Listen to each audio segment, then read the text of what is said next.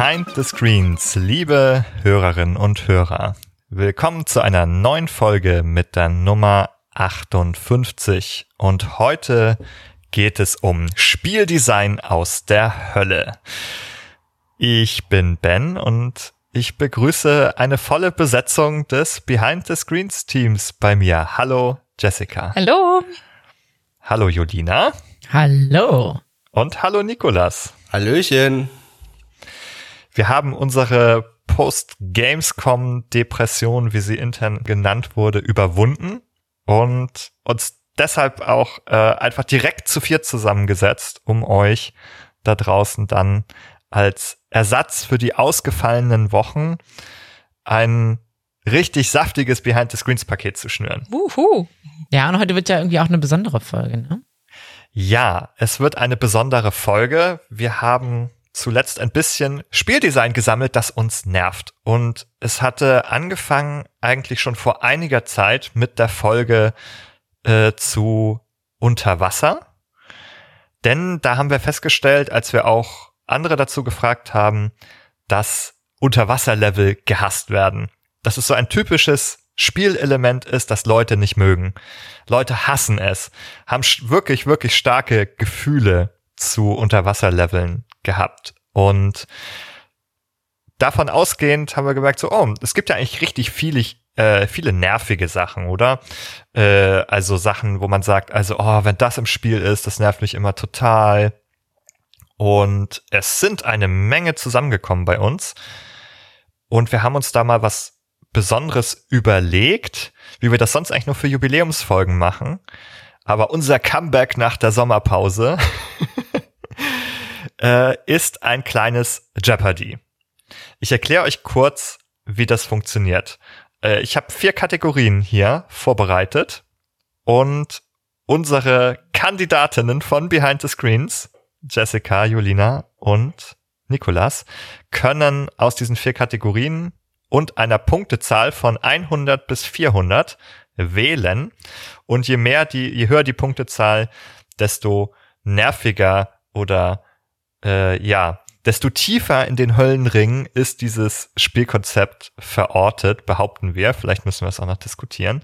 Äh, es, ist, also, es gibt aber keine Quizfragen. Es ist eigentlich nur äh, ein Auswahlverfahren, das uns hier ermöglicht, ein bisschen unterschiedlich quer zu schießen und jeder von euch, jede von euch, ähm, die jetzt hier sind bei mir, nicht ihr da draußen, sorry, äh, ihr könnt euch etwas auswählen. Ein Thema, das euch interessiert. Ich lese einfach mal die vier Kategorien vor, die wir vorbereitet haben. Die erste ist nervige Konzepte. Dann gibt es schlecht gemacht. Ludonarrative Unfälle und Der Teufel im Detail. Äh, eine Sonderkategorie, die, glaube ich, ein bisschen kürzer und kleiner ist. Habt ihr denn eine Lieblingskategorie schon oder eine, die ihr besonders hasst? Also, ich glaube, schlecht gemacht. Schlecht gemacht ist das, was extrem frustrierend ist. Wobei, na gut, nervige Konzepte. Es ist, es ist viel dabei, was Potenzial für Ärger hat. Ich hatte jetzt vor kurzem, wir werden wahrscheinlich auch noch drauf zu sprechen kommen, das ein oder andere Frustrationserleben mit Spielen, die, wo ich wirklich gemerkt habe, okay, so reagiere ich irgendwie auf Spiele sehr, sehr selten. Aber anscheinend können Spiele das in mir auslösen. Das, da bin ich eher so gesch weniger Geschichte, sondern es ist einfach mich, Mechaniken, die mich abfacken. Und ich glaube, deswegen entweder schlecht gemacht oder nervige Konzepte, aber ich glaube schlecht gemacht. Ich bin auch sehr gespannt, muss ich sagen. Wir wissen ja noch nicht genau, was sich hinter den Kategorien schlussendlich verbirgt. Ich glaube, wir haben jetzt alle so ein bisschen Fantasien und haben ja auch selber uns Dinge überlegt und dann die vielleicht gerade auch schon so intern ein bisschen zu. Ich habe so das Gefühl, nervige Konzepte, das ist was, was vielleicht deswegen besonders nervt, weil man so das Gefühl hat, okay, das ist ja so ein zentrales Element des Spiels, also ein ganzes Konzept. Und wenn das halt schief geht, also da, das ist halt, you had one job. Das ist irgendwie das, das Konzept, dass eine bestimmte Mechanik oder was auch immer einfach für das Spiel wichtig ist. Und wenn das schon nicht funktioniert, also gerade im Vergleich zu der Teufel im Detail, das ist was, wo man sagen kann, okay, es ist vielleicht nicht so dramatisch, schlecht gemacht, klar, kommt jetzt drauf an, was sich genau hinter diesen einzelnen ja Unterkategorien verbirgt, aber da habe ich so das Gefühl, wenn das Konzept schlecht ist oder ein ludonarrative Unfall stattfindet, das sind so die fetten roten Linien in einem Spiel. Und wenn das halt irgendwie nicht hinhaut, das ist also ich habe das Gefühl, das ist auf einer anderen Ebene frustrierend und ärgerlich, wo man denkt, also Leute, also darum geht's doch, was macht ihr denn da bitte? Während schlecht gemacht, glaube ich, auf der spielerischen Ebene einfach frustrierender ist. Also, keine Ahnung, die Steuerung ist clunky oder was auch immer, das würde ich jetzt spontan zum Beispiel da einordnen und das ist nochmal auf einem anderen Level nervig, weil ich halt ständig dagegen renne und nicht so den übergespannten Bogen blöd finde. Also ich würde das für mich ein bisschen so abgrenzen, auch gegeneinander. Bei nervigen Konzepten haben wir es jetzt vielleicht mit Sachen zu tun, in Abgrenzung zu der Kategorie schlecht gemacht, wo es so ein bisschen ein, ein, ein Geschmacksurteil auch vielleicht ist, eine Präferenz. Findet man jetzt irgendwas bestimmtes nervig oder nicht? Während schlecht gemacht sowas, sowas Objektives hat im Sinne von, es handwerklich schlecht gemacht, vermeidbare Fehler äh, wenn ich jetzt mir unser Behind the Screens Projekt angucke und so, und wir haben viel auch äh, Videospielkritik, Kritik an Game Design und ähnliches äh, ja schon in unseren Folgen immer wieder irgendwo angebracht, dann scheint mir insbesondere das schlecht gemacht besonders mich zu triggern, weil es häufig vermeidbar eben ist. Wenn man sich ein bisschen Gedanken macht, wenn man äh, zum Beispiel ja, ich meine, das ist jetzt aus unserer Perspektive, wenn man zum Beispiel in bestimmten Situationen psychologisches Hintergrundwissen mit einfließen lässt, dann lassen sich manche Sachen, manch eine Überforderung oder äh, Abschreckung der Spielenden äh, vielleicht vermeiden. Das finde ich dann also besonders übel. Aber auch so der Teufel im Detail, wenn ein Spiel eigentlich rund ist und dann gibt's aber so eine Kleinigkeit, die irgendwie so einen riesen Rattenschwanz an Unlust hinter sich herzieht oder so, äh, dann finde ich das, dann hat das eine gewisse Tragik, weil dann war man so irgendwie 90 Prozent am Ziel, aber dann irgendwie stimmt es halt nicht bis in die Details und es kann einem auch den Spielspaß richtig verhageln. Und insofern äh, würde ich auch mal da die Lanze brechen dafür, dass das auch einen besonders äh, besonderen Platz in der Hölle verdient. Es ist, äh, ja, ich glaube, man kann für jede Kategorie argumentieren, äh, dass die irgendwie in die tiefsten ja. äh, Ringe der Hölle verbannt gehört. Ja, der Teufel im Detail, auch eine Kategorie, die ich glaube ich ganz gut finde, weil ich auch weiß, was sich dahinter verbirgt. Es sind so eigentlich minor inconveniences, wie man so sagt, die aber, glaube ich, Leute subjektiv total doll stören können. Ähm, da bin ich auf jeden Fall ganz gespannt, wie äh, ihr diese Sachen findet, die sich dahinter verbergen. Es ist aber so, dass alle eure Ideen, die ihr ja, die wir alle gemeinsam gesammelt haben, hier irgendwo versteckt und verbaut sind. Vielleicht äh, könnt ihr ja gezielt versuchen, diejenigen wiederzufinden, ähm, die ihr euch am Anfang überlegt habt. Es gibt noch ein paar kurze Spielregeln, die ich kurz erläutere, äh, die, also eigentlich gar nicht für euch, aber ähm, die eigentlich unsere Auswahl betreffen. Wir haben ein paar Dinge weggelassen, über die wir heute nicht sprechen. Erstmal erheben wir natürlich keinen Anspruch auf Vollständigkeit. Dann haben wir den ganzen Bereich der Dark Patterns weggelassen, also Microtransactions, Manipulation zum Kauf. Darüber haben wir eine eigene Folge gemacht. Hört einfach die. Dann den Großbereich Accessibility haben wir ausgespart, weil da könnte man, glaube ich, auch wieder eine ganz eigene Folge auch zu den Sünden, die in die Hölle gehören, machen. Das machen wir vielleicht auch noch. Und den Großbereich aus Bugs und Glitches, auch den haben wir hier weggelassen. Die sind natürlich nicht intendiert. Die sind unabsichtlich und werden hoffentlich gepatcht. Deswegen sind auch die raus heute. äh, genau. Okay. Dann würde ich einfach mal den Staffelstab äh, aus der Hand geben und äh, wir sehen uns heute alle äh, gegenseitig mit äh, Kamera. Das könnt ihr jetzt in der Aufzeichnung nicht mitverfolgen, aber direkt neben meinem Bild ist das von Jessica. Deswegen übergebe ich dir die Ehre, die erste Auswahl zu treffen. Uh, ich wähle nervige Konzepte 200 bitte. Nervige Konzepte 200. Starker Anfang, Jessica, stark. Danke, danke. Hab lange überlegt. Hinter, hinter dieser Tafel verbirgt sich das Zitat Der Countdown läuft. Es geht um Zeitlimits.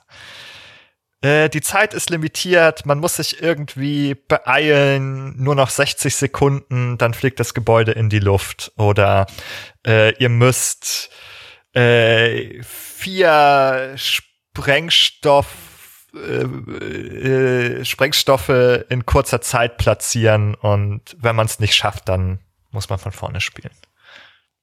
Hm. Ja, da kriege ich einen richtigen Backflash, weil das insbesondere so gefühlt in Spielen der 90er, frühen 2000er Jahre sehr präsent war. Äh, diese, diese Time Limits. Vielleicht ein Hinweis darauf, äh, wenn, wenn diese Intuition richtig ist, dass es mittlerweile als äh, Spieldesign aus der Hölle erkannt und verbannt worden ist, ein, zumindest ein Stück weit. Ja, ich meine, ich kann so ein bisschen nachvollziehen, was die Intention dahinter ist, hinter solchen Zeitlimits.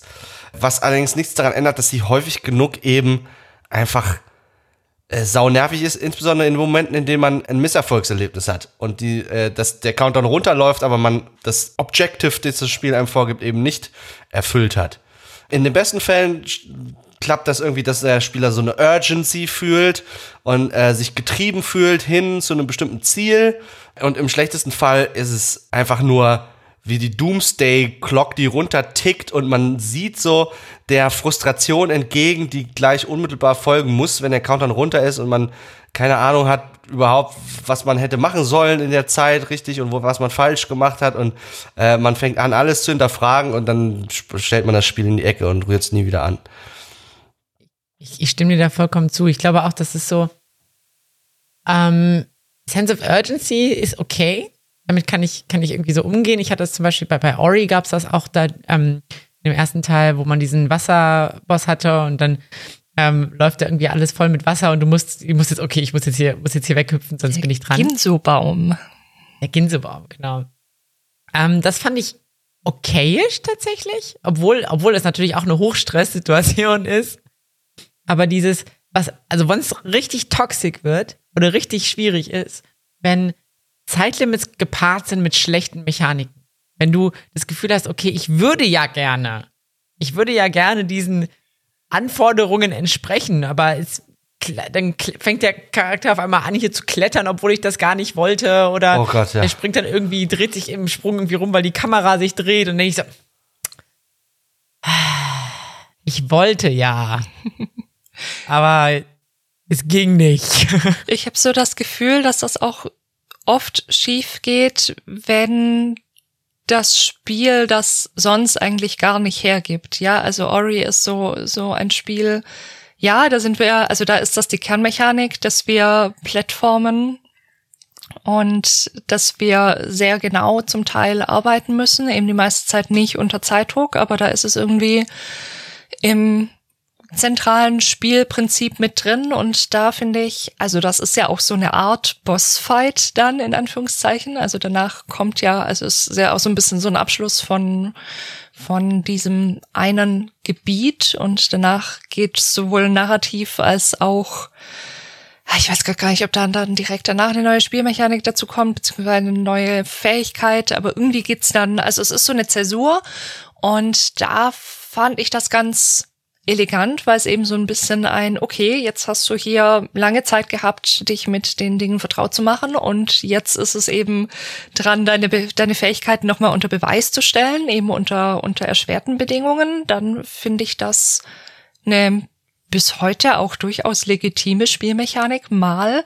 Aber wenn ich, also ich konstruiere jetzt so ein furchtbares Beispiel gibt's glaube ich nicht, aber wenn ich jetzt irgendwie einen Walking Simulator habe, wo ich die ganze Zeit quasi einfach nur durch die Gegend laufe und also wir haben ja auch eine Folge dazu gemacht, was da vielleicht psychologisch so passiert, aber auf einer ganz anderen Ebene mit dem Spiel beschäftigt bin und dann kommt irgendwie random so ein Element, weil man so das Gefühl hat, boah, die wollten jetzt irgendwie keine Ahnung, was völlig anderes einfach mal machen, dann geht das halt schief, weil das Spiel geht die ganze Zeit nicht darum, dass ich irgendwie durch die Gegend rennen oder irgendwo hochklettern muss oder so.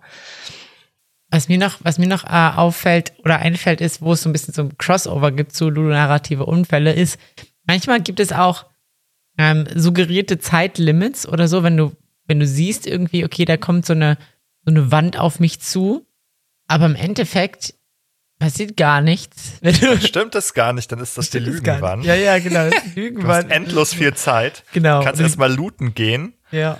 Und die wird, wird irgendwie langsamer oder bleibt irgendwie Ja. stehen oder so, wo ich denke so. Ich finde aber, es, es, gibt, es gibt einen Vorteil von dieser Lösung des, des Countdown-Problems, sagen wir mal so. Weil, also es ist doch auch so, eine Uhr, die runtertickt, die ist meistens ja auch gar nicht irgendwie narrativ äh, in das Spiel eingebunden. Die wird einfach quasi über dem Display, über der Spielwelt angezeigt, irgendwo im HUD. Äh, eine Uhr, die runterklickt, aber eigentlich ist sie nicht in die Spielwelt eingebunden. Und das wäre jetzt, wenn man bei einer Wand oder bei einem Wasserpegel oder Lavapegel, der steigt, oder irgendetwas anderes, äh, ist das anders. Zeitgleich ist es so, dass so eine Uhr ja furchtbar wenig dynamisch ist, in dem Sinne, die läuft halt immer in derselben Geschwindigkeit runter und äh, wenig Möglichkeit, das dynamisch an das Spielgeschehen anzupassen und zu variieren. Du könntest ja eine Lösung implementieren, wo der Countdown, je nachdem, wie gut du dich schlägst oder so, halt eben schneller oder langsamer läuft.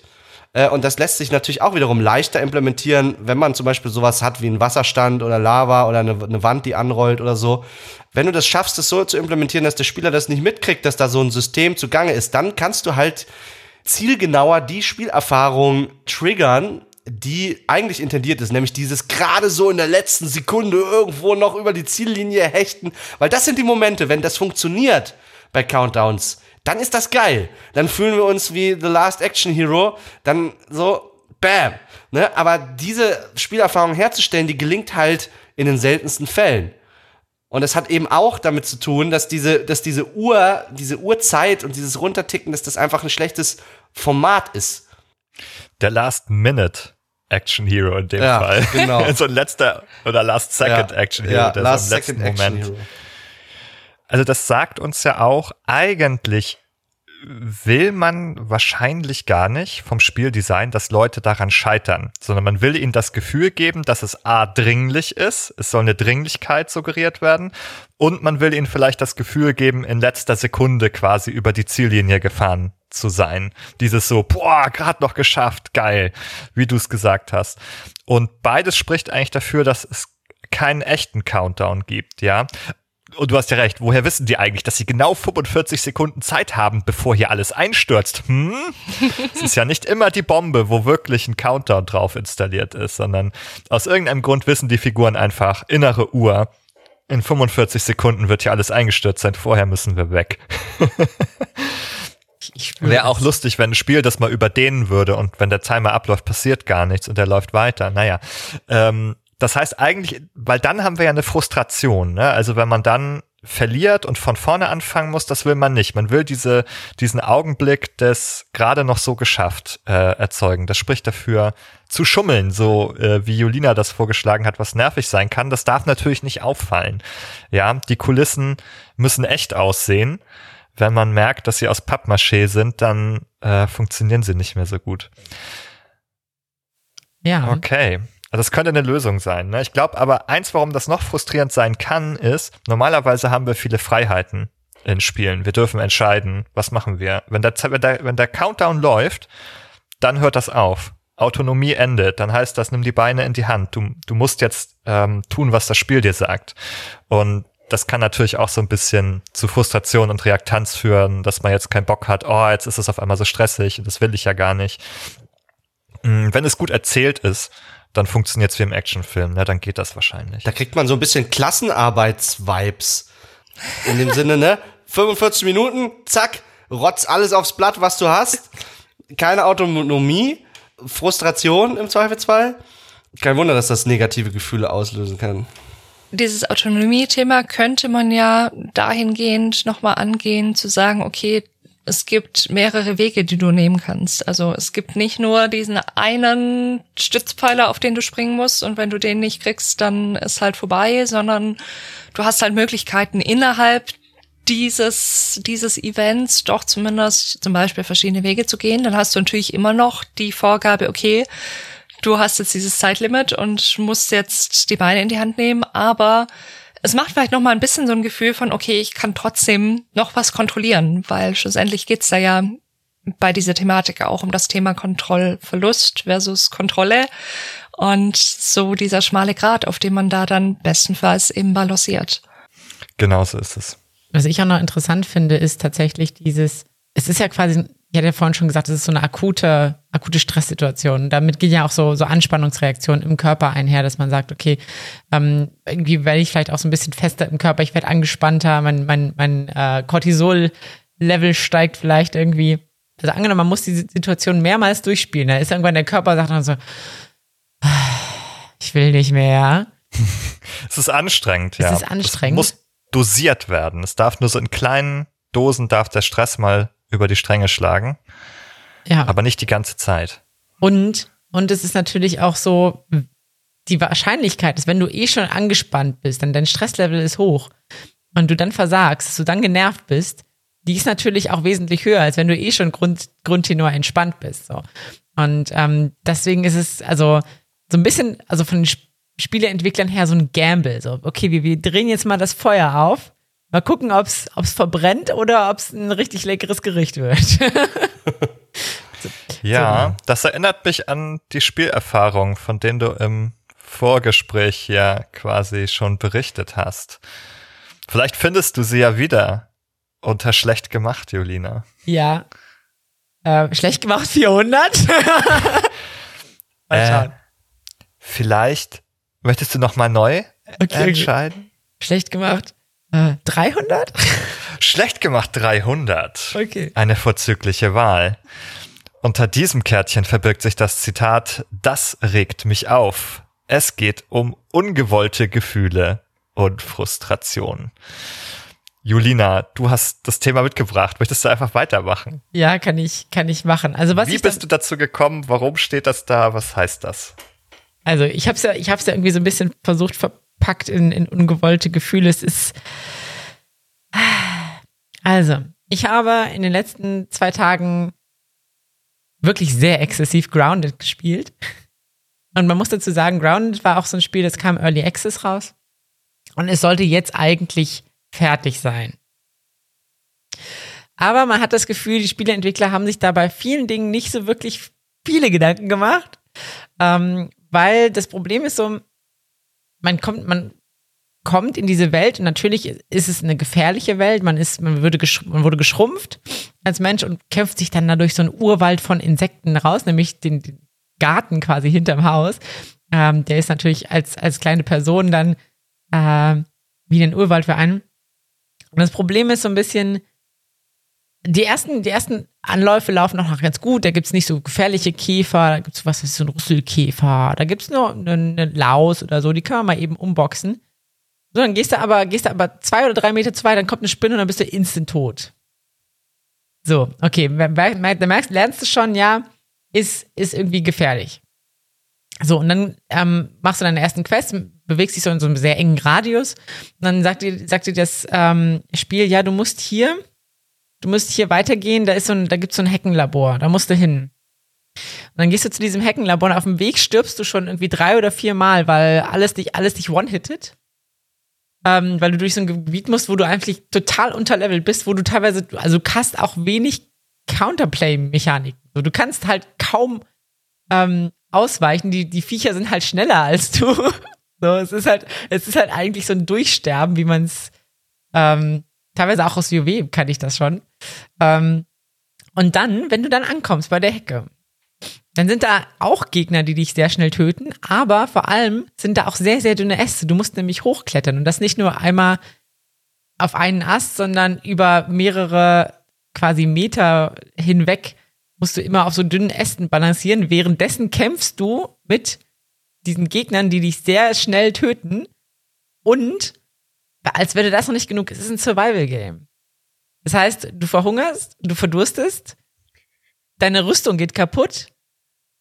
Ähm, und wenn du stirbst, spawnst du dann halt, also klar, du kannst irgendwie einen Spawnpunkt nebenan legen, so, aber dann bist du da und hast nichts. Und dann bist du quasi zum Sterben verurteilt. So, es ist, ähm, das ist so schlecht gemacht. Und es, ich habe echt mich in den letzten zwei Tagen teilweise beim Spielen nicht wiedererkannt, weil ich so, ich wurde so richtig gereizt. Ich war auch teilweise echt so, dass, also meine Mitspieler zu mir gesagt haben, boah, ja, okay, ähm, Jolina, ist alles okay bei dir? So, ähm, weil ich, weil ich so abgefuckt war. Es war also so, ich wurde richtig, richtig wütend. Ähm, weil das kann es irgendwie nicht sein. Es kann nicht sein, dass ich, dass ich Plattformer-Elemente habe mit zigtausend anderen frustrierenden Mechaniken und ich einfach das Gefühl habe, dass irgendwie passt hier dieses, das Level passt einfach nicht. Es ist einfach, diese Anforderungen sind irgendwie teilweise nicht erfüllbar. Und das, da sind wir quasi ja bei, der, bei dem Kern von, von Frustration. Ne? Frustration ist ja, ähm, sich immer wieder ähm, Situationen ausgesetzt fühlen, also wiederholt, äh, die man irgendwie nicht, nicht bewältigen kann, wo man irgendwie ja scheitert, mehr oder weniger. Und das ist äh, das, was mich die letzten Tage sehr beschäftigt hat. Ja, also ich merke, Jolena, du bist echt belastet, ne? Und ich habe da so, ich habe ich hab einfach folgenden Satz für dich, den kannst du dir so innerlich dann mal sagen. Und ich denke, der, der wird dazu beitragen, dass du dich irgendwie ein bisschen innerlich dann zur Ruhe kommst, dich damit arrangierst. Und der ist einfach, geht gut. Burn. Burn. Ich, ich musste, ich musste auch viel an Dark Souls denken. Ich musste auch viel daran denken, okay, ähm, Frustrationstoleranz ist natürlich auch ein Konzept, was wir in der Psychologie kämpfen, äh, kämpfen, kennen. Ich bin im Kopf schon, bin ich, Freudsche bin ich voll im Kampfmodus, Alter. was wir da kennen, was ja auch teilweise ähm, erforscht wird, wo man sagt, okay, es gibt teilweise ähm, Versuche, wo dann eben bewusst Frustration hergestellt wird mit unlösbaren Aufgaben. Und ich muss sagen, Grounded fühlt sich manchmal wie ein Frustrationstoleranztest an. Da würde ich noch ein psychologisches Konzept hinterherwerfen, nämlich das von der erlernten Hilflosigkeit. Also ich finde, es gibt so Spiele, wie du jetzt auch gerade aufgezählt hast, kann man die ganzen Soulspawn-Games sicher dazu zählen, bei denen, die sind zwar schwer und man hat am Anfang auch dieses Gefühl so, what the heck? Was muss ich machen? Was ist passiert? Aber man kommt schnell an den Punkt zu sehen, okay, da gibt's Muster, wenn ich die erkenne, wenn ich die lerne, dann weiß ich, wie ich den Boss oder was auch immer angehen kann und dann kann ich das schaffen. Dann weiß ich also, also ich habe eine Überzeugung, ich kann das irgendwie hinkriegen. Ich fühle mich nicht hilflos.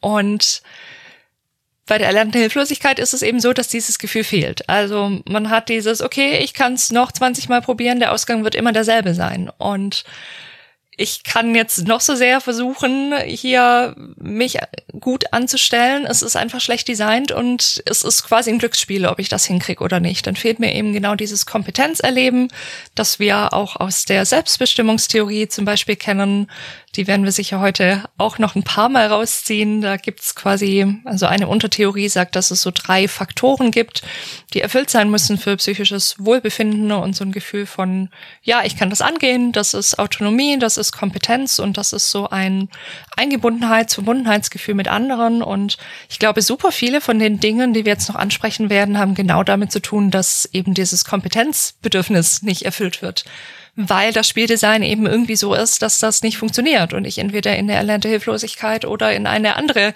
Form falle, in der ich eben dieses Gefühl nicht erzeugen kann und das Spiel eben es nicht schafft, es in mir zu erzeugen.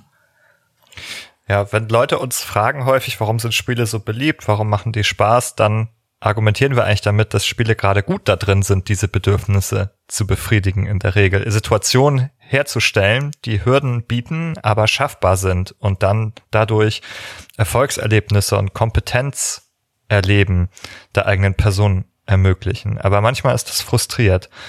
Und das ist in deinem Beispiel der Fall. Und das kann halt auch mit dem Design zu tun haben. Wir haben so ein Mismatch dann offenbar zwischen den Fähigkeiten und den Anforderungen, weil vielleicht die Anforderungen auch sehr, sehr eng in diesem Fall so einen Engkorridor gebaut haben, wo man oder der sehr weit oben ist, wo man hinkommen muss.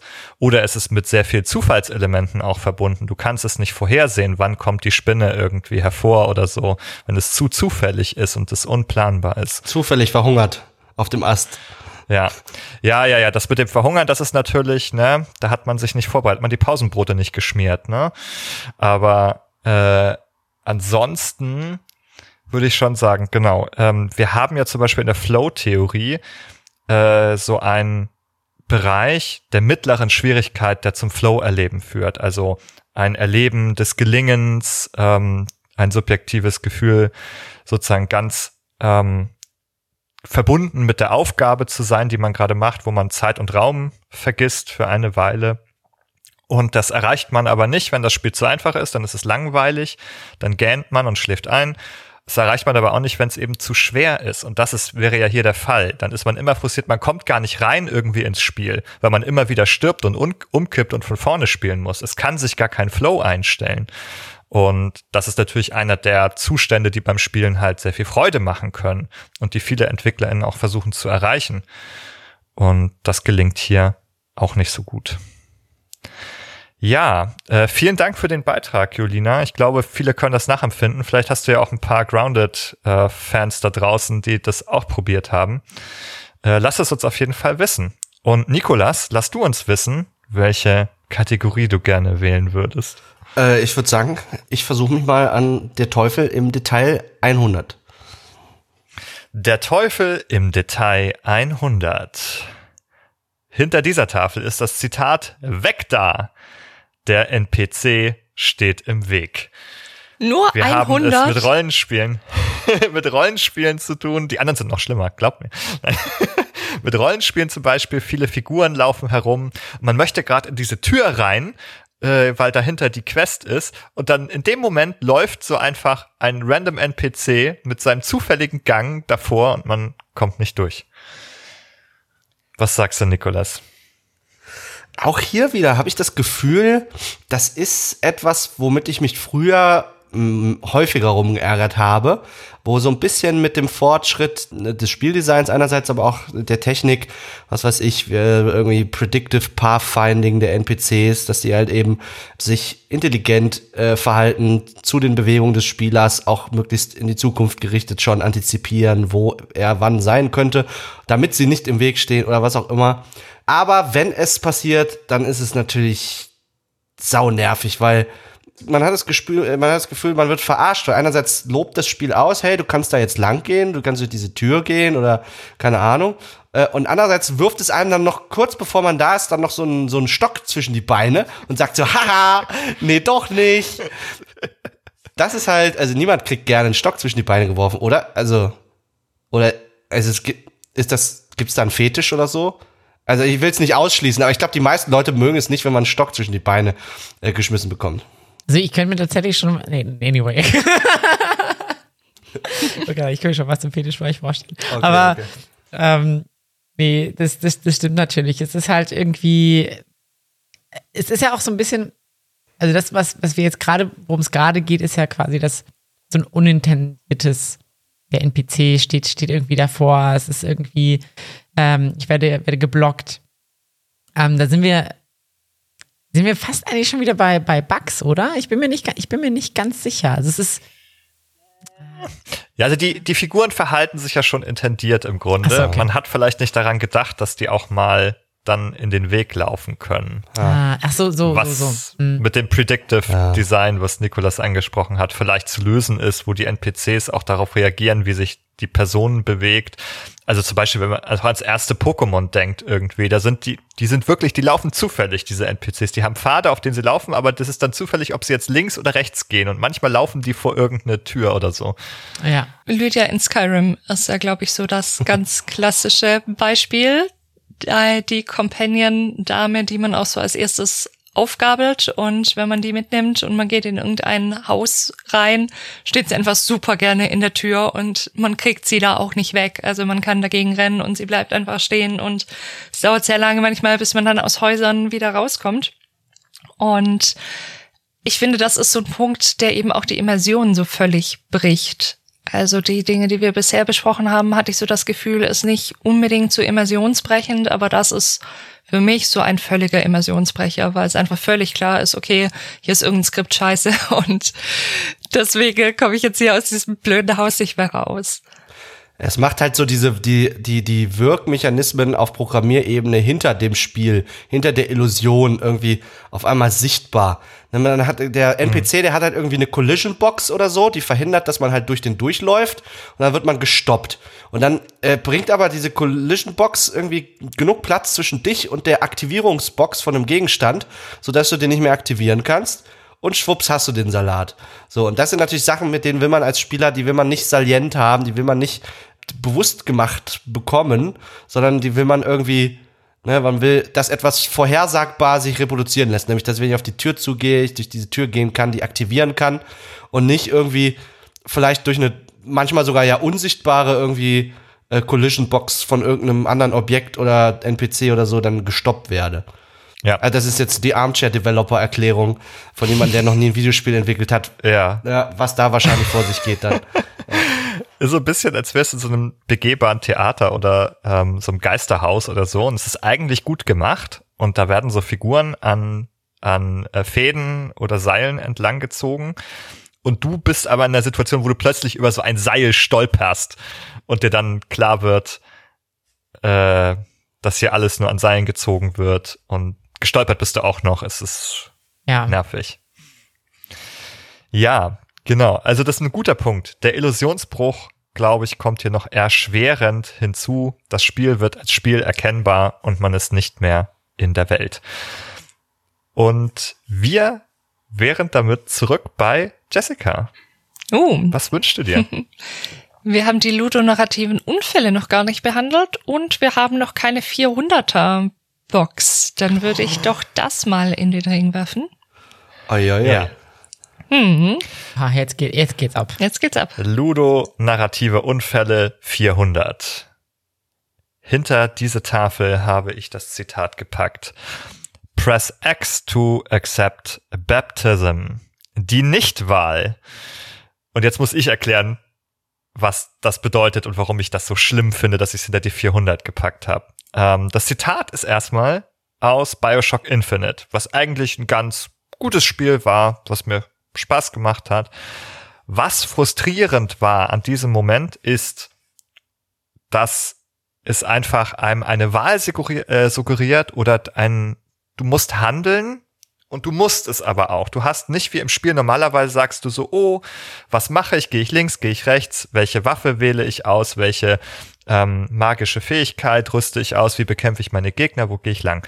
Und dann ist es so, äh, keine Zwischensequenz, keine Cutscene, die dir vorgespielt wird, sondern es passiert was, das Spiel sagt dir, jetzt sollst du den Baptismus da, äh, die Taufe sollst du akzeptieren.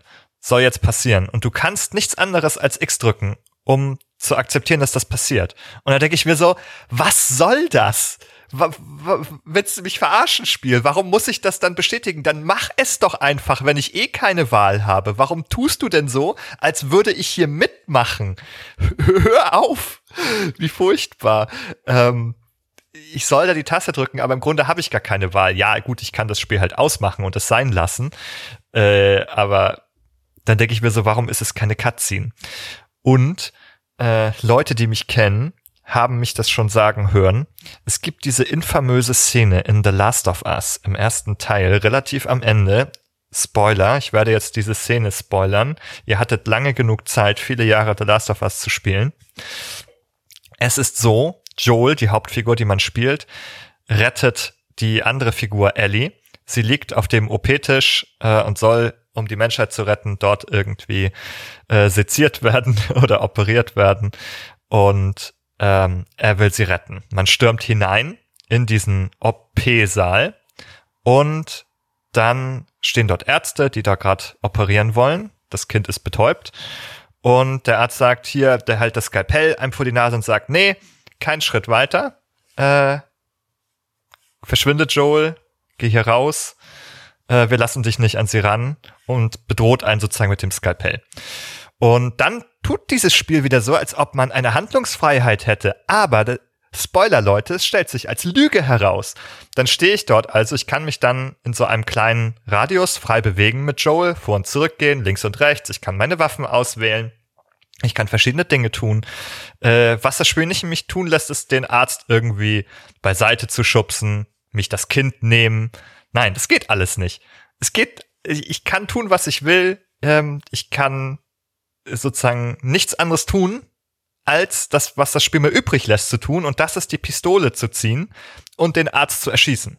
Das ist das Einzige, was das Spiel zulässt, was passiert. Du kannst nichts anderes tun. Ich habe wirklich alles probiert und am Ende habe ich dem Arzt in den Fuß geschossen.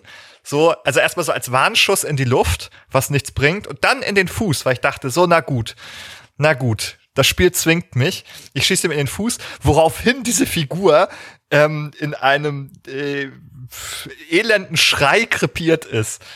Äh, sofort und die anderen Figuren mich dann auch noch beschimpft haben, was für ein was für ein Animal ich sei, so schlimm und Oh, ähm, was für ein Sch oder dass ich so nein, das ist nicht das, was passiert ist. Und das Spiel wollte aber, dass das passiert. Das Spiel war aber unehrlich. Das Spiel hat nicht äh, einfach eine Cutscene abgespielt und mir dann aufgezwungen, was es will, was ich akzeptiert hätte, sondern es hat äh, versucht, es mir in die Schuhe zu schieben als meine Wahl, die aber keine Wahl war. Und das hat mich furchtbar aufgeregt. Ich, ich kann es total nachvollziehen. Vor allem, du hast ja gerade auch gesagt, vor allem, wenn man sogar in der Situation doch noch die Wahl der Methode hat. So, ja, okay, dann nehme ich jetzt die Pistole oder was weiß ich, eine Shotgun oder so. Und dann gehe ich da einmal schnell mit einem Sturmgewehr durch. Aber, ähm, also, ich habe Last of Us nicht gespielt, deswegen, I don't know. Aber, ähm, dann halt nicht die Wahl zu haben, äh, quasi sehr sinnvolle andere Handlungsoptionen auszuführen, das macht es natürlich, das bricht ja auch dann total mit, mit der Narration so ein bisschen. Ich kann also ich kann so ein kleines bisschen nachvollziehen, sie wollen, wie du schon gesagt hast, sie wollen quasi ähm, dich zum Mittäter machen, sie wollen dir das Gefühl geben, ich muss jetzt hier wen töten, aber das ist halt so ähm, Backstein ins Gesicht ungeschickt gelöst. Also es ist ja eher so, also man gut wäre es, wenn man den psychologischen Druck fühlt, das zu tun, obwohl man es vielleicht nicht machen will. Oder aber, wo man irgendwie eine andere Option sucht, so, ne? Aber nicht dieses, okay, ich muss das jetzt machen, weil ich komme sonst nicht weiter, ich muss jetzt hier drücken die Taste. So, das ist halt, das ist halt so richtig so Holzhammer-Methode. Leute in, in Verhalten zwingen, was sie eigentlich nicht wollen. Das löst sehr verständlicherweise bei dir auch sehr viel Frustration aus. Äh, Zeitgleich ist es so, man bestraft ja ein bestimmtes Verhalten des Spielers auch damit, das eigentlich wünschenswert ist. Nämlich ein Spieler, der sich auseinandergesetzt hat mit der Geschichte, mit der Spielwelt, mit der Handlung und so weiter und dann aber selbst zu dem Schluss kommt, nee, ich will jetzt, äh, okay, dann sollen die Ärzte jetzt halt sie operieren und dann die Menschheit retten und so. Irgendwie Opfer für ein höheres Gutes oder irgendwas so der Art. Das ist vielleicht, ist der Spieler nach, nach langen Hadern zu diesem Urteil gelangt, dass das für ihn eigentlich jetzt die richtige Variante wäre. Und aber genau dieser Spieler wird jetzt dafür bestraft, weil der, dem wird diese Option einfach verwehrt und ihm wird per Backstein quasi die andere Variante aufgezwungen.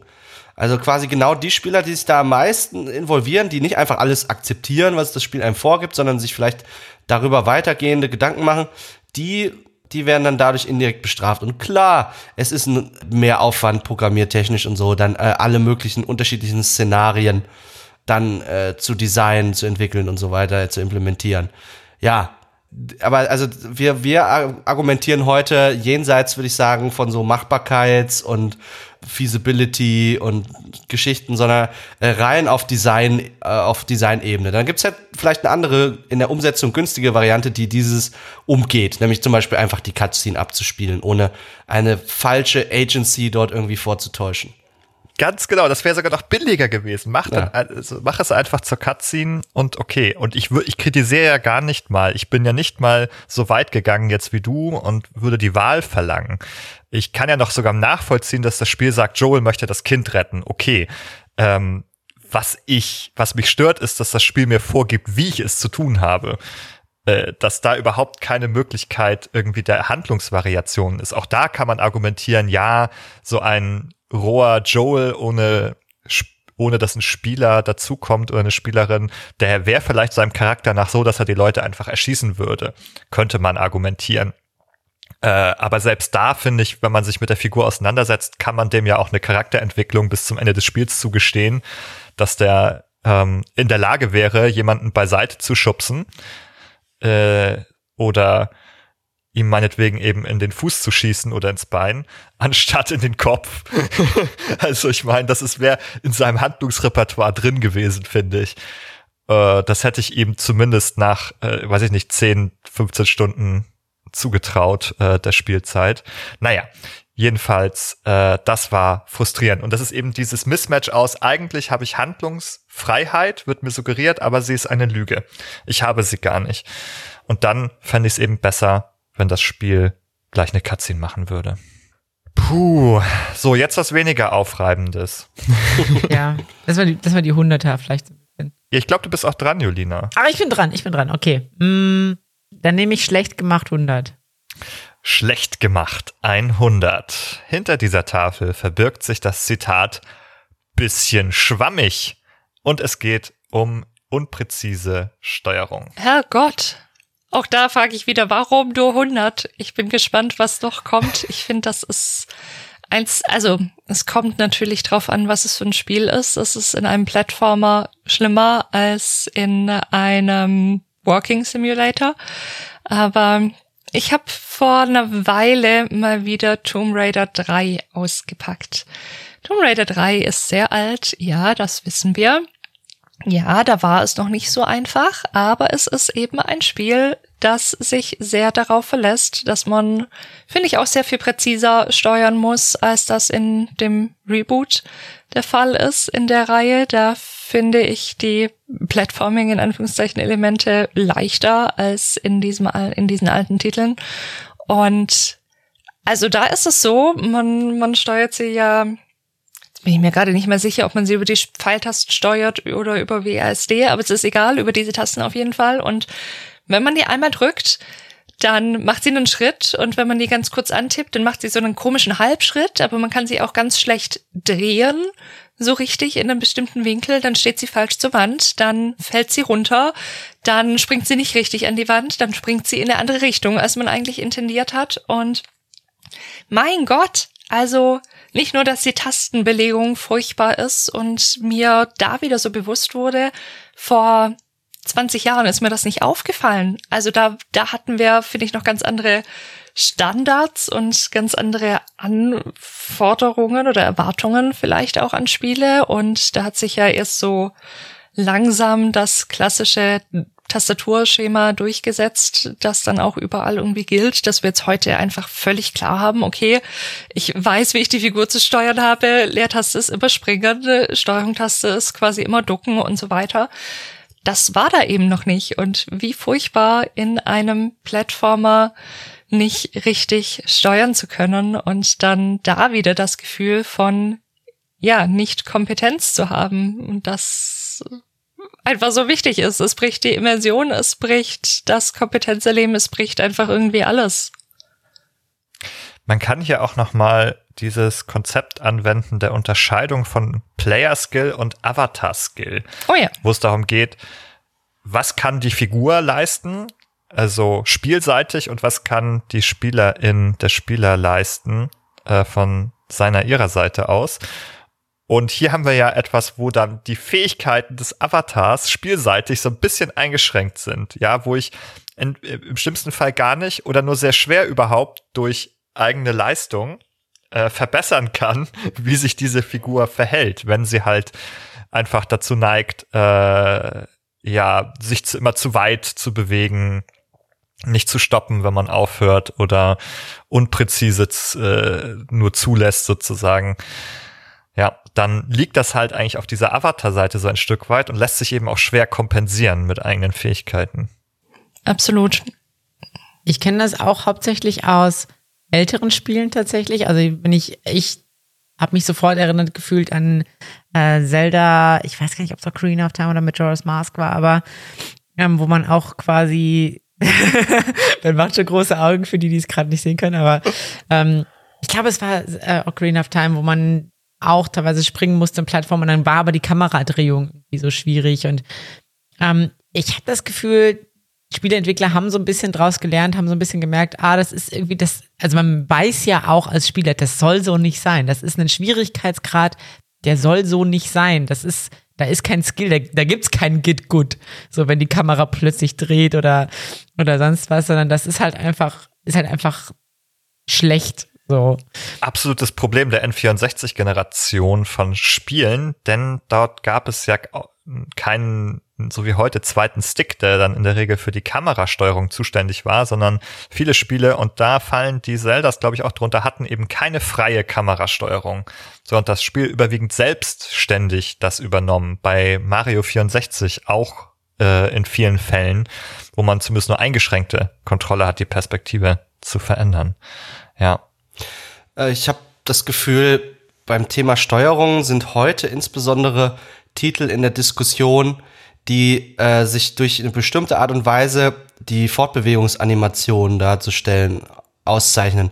Da sind in jüngerer Zeit insbesondere The Witcher 3 gewesen, welches äh, in einem der Patches einen alternativen Fortbewegungsmodus etabliert hat, äh, weil es ähnlich wie GTA 5 und dann später besonders Red Dead Redemption 2, welches da deswegen sehr in der Kritik stand, eine natürliche Art der Fortbewegung äh, von den Animationen her äh, bietet, die aber zu Lasten geht einer, einer subjektiven Unmittelbarkeit der Übersetzung von Bewegungen des Spielers auf die Spielfigur.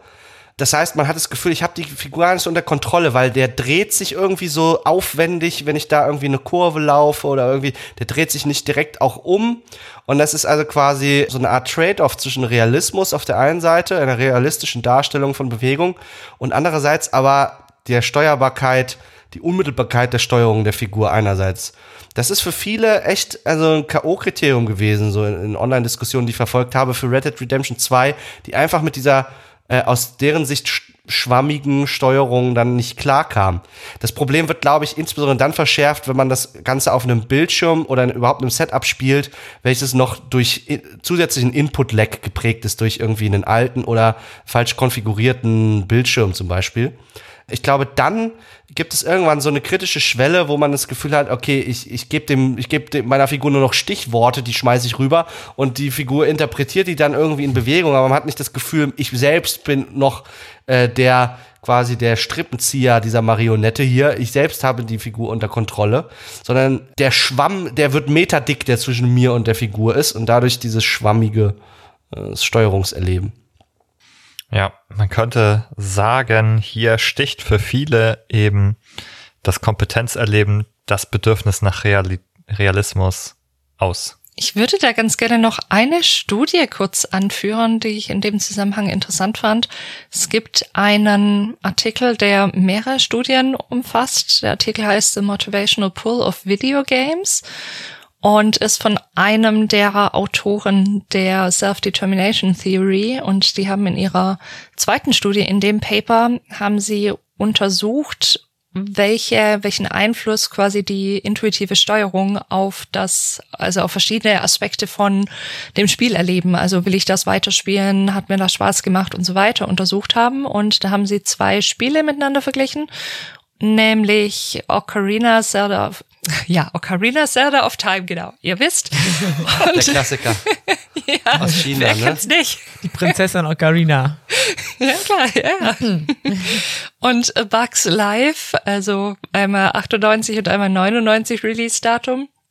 Ich weiß nicht, warum sie diese zwei alten Spiele genommen haben, aber Ocarina of Time hat sich ja sehr, sehr gut verkauft und A Bugs Life eben nicht. Und was sie herausgefunden haben, ist, wenig überraschend, dass die erlebte Ingame-Kompetenz und die Autonomie den Unterschied ausgemacht hat, warum Ocarina of Time so gut sich verkauft hat und so hoch gelobt wurde, während Bugs Life das nicht wurde.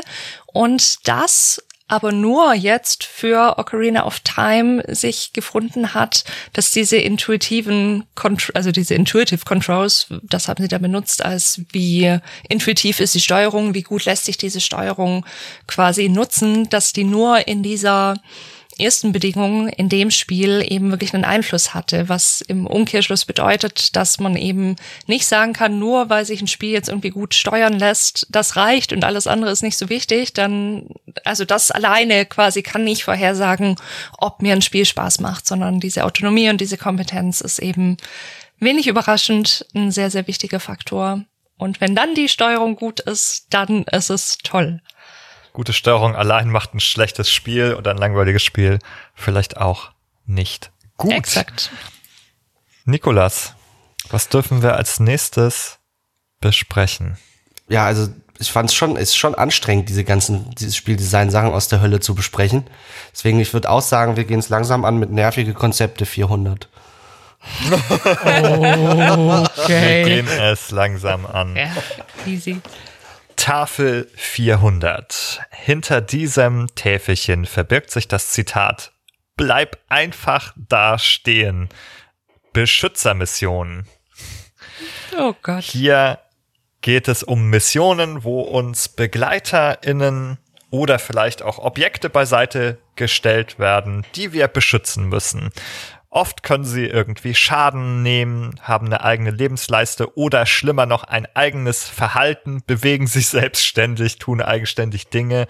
Äh, und wenn denen aber was passiert, dann ist das Spiel verloren und vorbei und man muss von vorne spielen. Es gibt viele, viele Beispiele. Ich erinnere mich an sehr viele ältere Star Wars Spiele auf dem N64, auch auf dem GameCube, äh, Rogue Squadron und sowas, wo man zum Beispiel Raumschiffe hatte oder Transporter, die man dann umflogen ist, die dann immer angegriffen wurden von außen. Oder vielleicht ein bekannteres Beispiel ist Resident Evil 4, wenn man mit der Tochter des Präsidenten unterwegs ist, die kann auch von Gegnern angegriffen werden und auch verschleppt werden und dann hat man verloren. Nikolas, was sagst du dazu? Das ist besonders, einen besonderen Platz in der Hölle verdient es, wenn es noch mit diesem Trope der Damsel in Distress, glaube ich, zusammenkommt mit der äh, weiblichen, äh, wehrlosen Figur, die man dann beschützen soll. Das ist also so tief aus den Untiefen eines wahrscheinlich männlichen Videospielentwicklergehirns dann geboren. Ich versuche mich zu erinnern an eine Escort-Mission aus einem Videospiel, der ich nicht so mit so einem mit so einem Existential Dread entgegengeblickt habe. Aber ich kann mich einfach nicht erinnern immer wenn ich irgendwo lese, beschütze, Escort, irgendwas, in mir wallt die Unlust auf. Ich kann mich nicht dagegen wehren. Es macht, selbst in den allerbesten Fällen sind diese Missionen gerade mal so gut wie alle anderen Missionen, die nicht mit Escort und Co. zu tun haben. Also, das ist meine, meine Position dazu wir kann, kann wieder darüber diskutieren, was, was sich die Entwickler davon versprechen oder was vielleicht im, im, im besten Falle dort vielleicht auch psychologisch äh, wünschenswertes oder erstrebenswertes passiert, aber rein jetzt vom Ende her betrachtet, vom Ergebnis her, muss ich sagen, also in der Regel scheitert das. Das erinnert mich auf jeden Fall, also da musste ich gerade sofort an WoW denken, weil Early WoW Escort Mission war auch die Hölle. Also absolut einfach deswegen schon, weil ähm, du hattest dann, ich erinnere mich noch genau, es gab im Brachland, gab es da so, so eine Burg, so eine Menschenburg. Und da hattest du so einen, so einen Blutelf mit so Hochelfen damals irgendwie ähm, gerettet. Und die Person, die da gefangen gehalten wird, ne, die hat nichts Besseres zu tun, als erstmal so gemütlich zu schlendern und guckt so ein bisschen und ach ja, hier und ach ja, da ist ja toll, was die alles hier so gebaut haben. Währenddessen respawnen die ganzen ähm, Wachen so und dann spawnen natürlich noch extra Wachen auf dem Pfad und dann ist es aber nicht so, dass, dass du quasi einfach aus der Burg begleitest, sondern nee, der will noch auch noch am Strand den ganzen Weg, wo auch dann Camps sind, wo er einfach gezielt drauf zuläuft. Ach, guck mal, da sind so, sind so ein paar Räuber. Wie wär's, wenn ich einfach mal genau drauf zulaufe? Hm.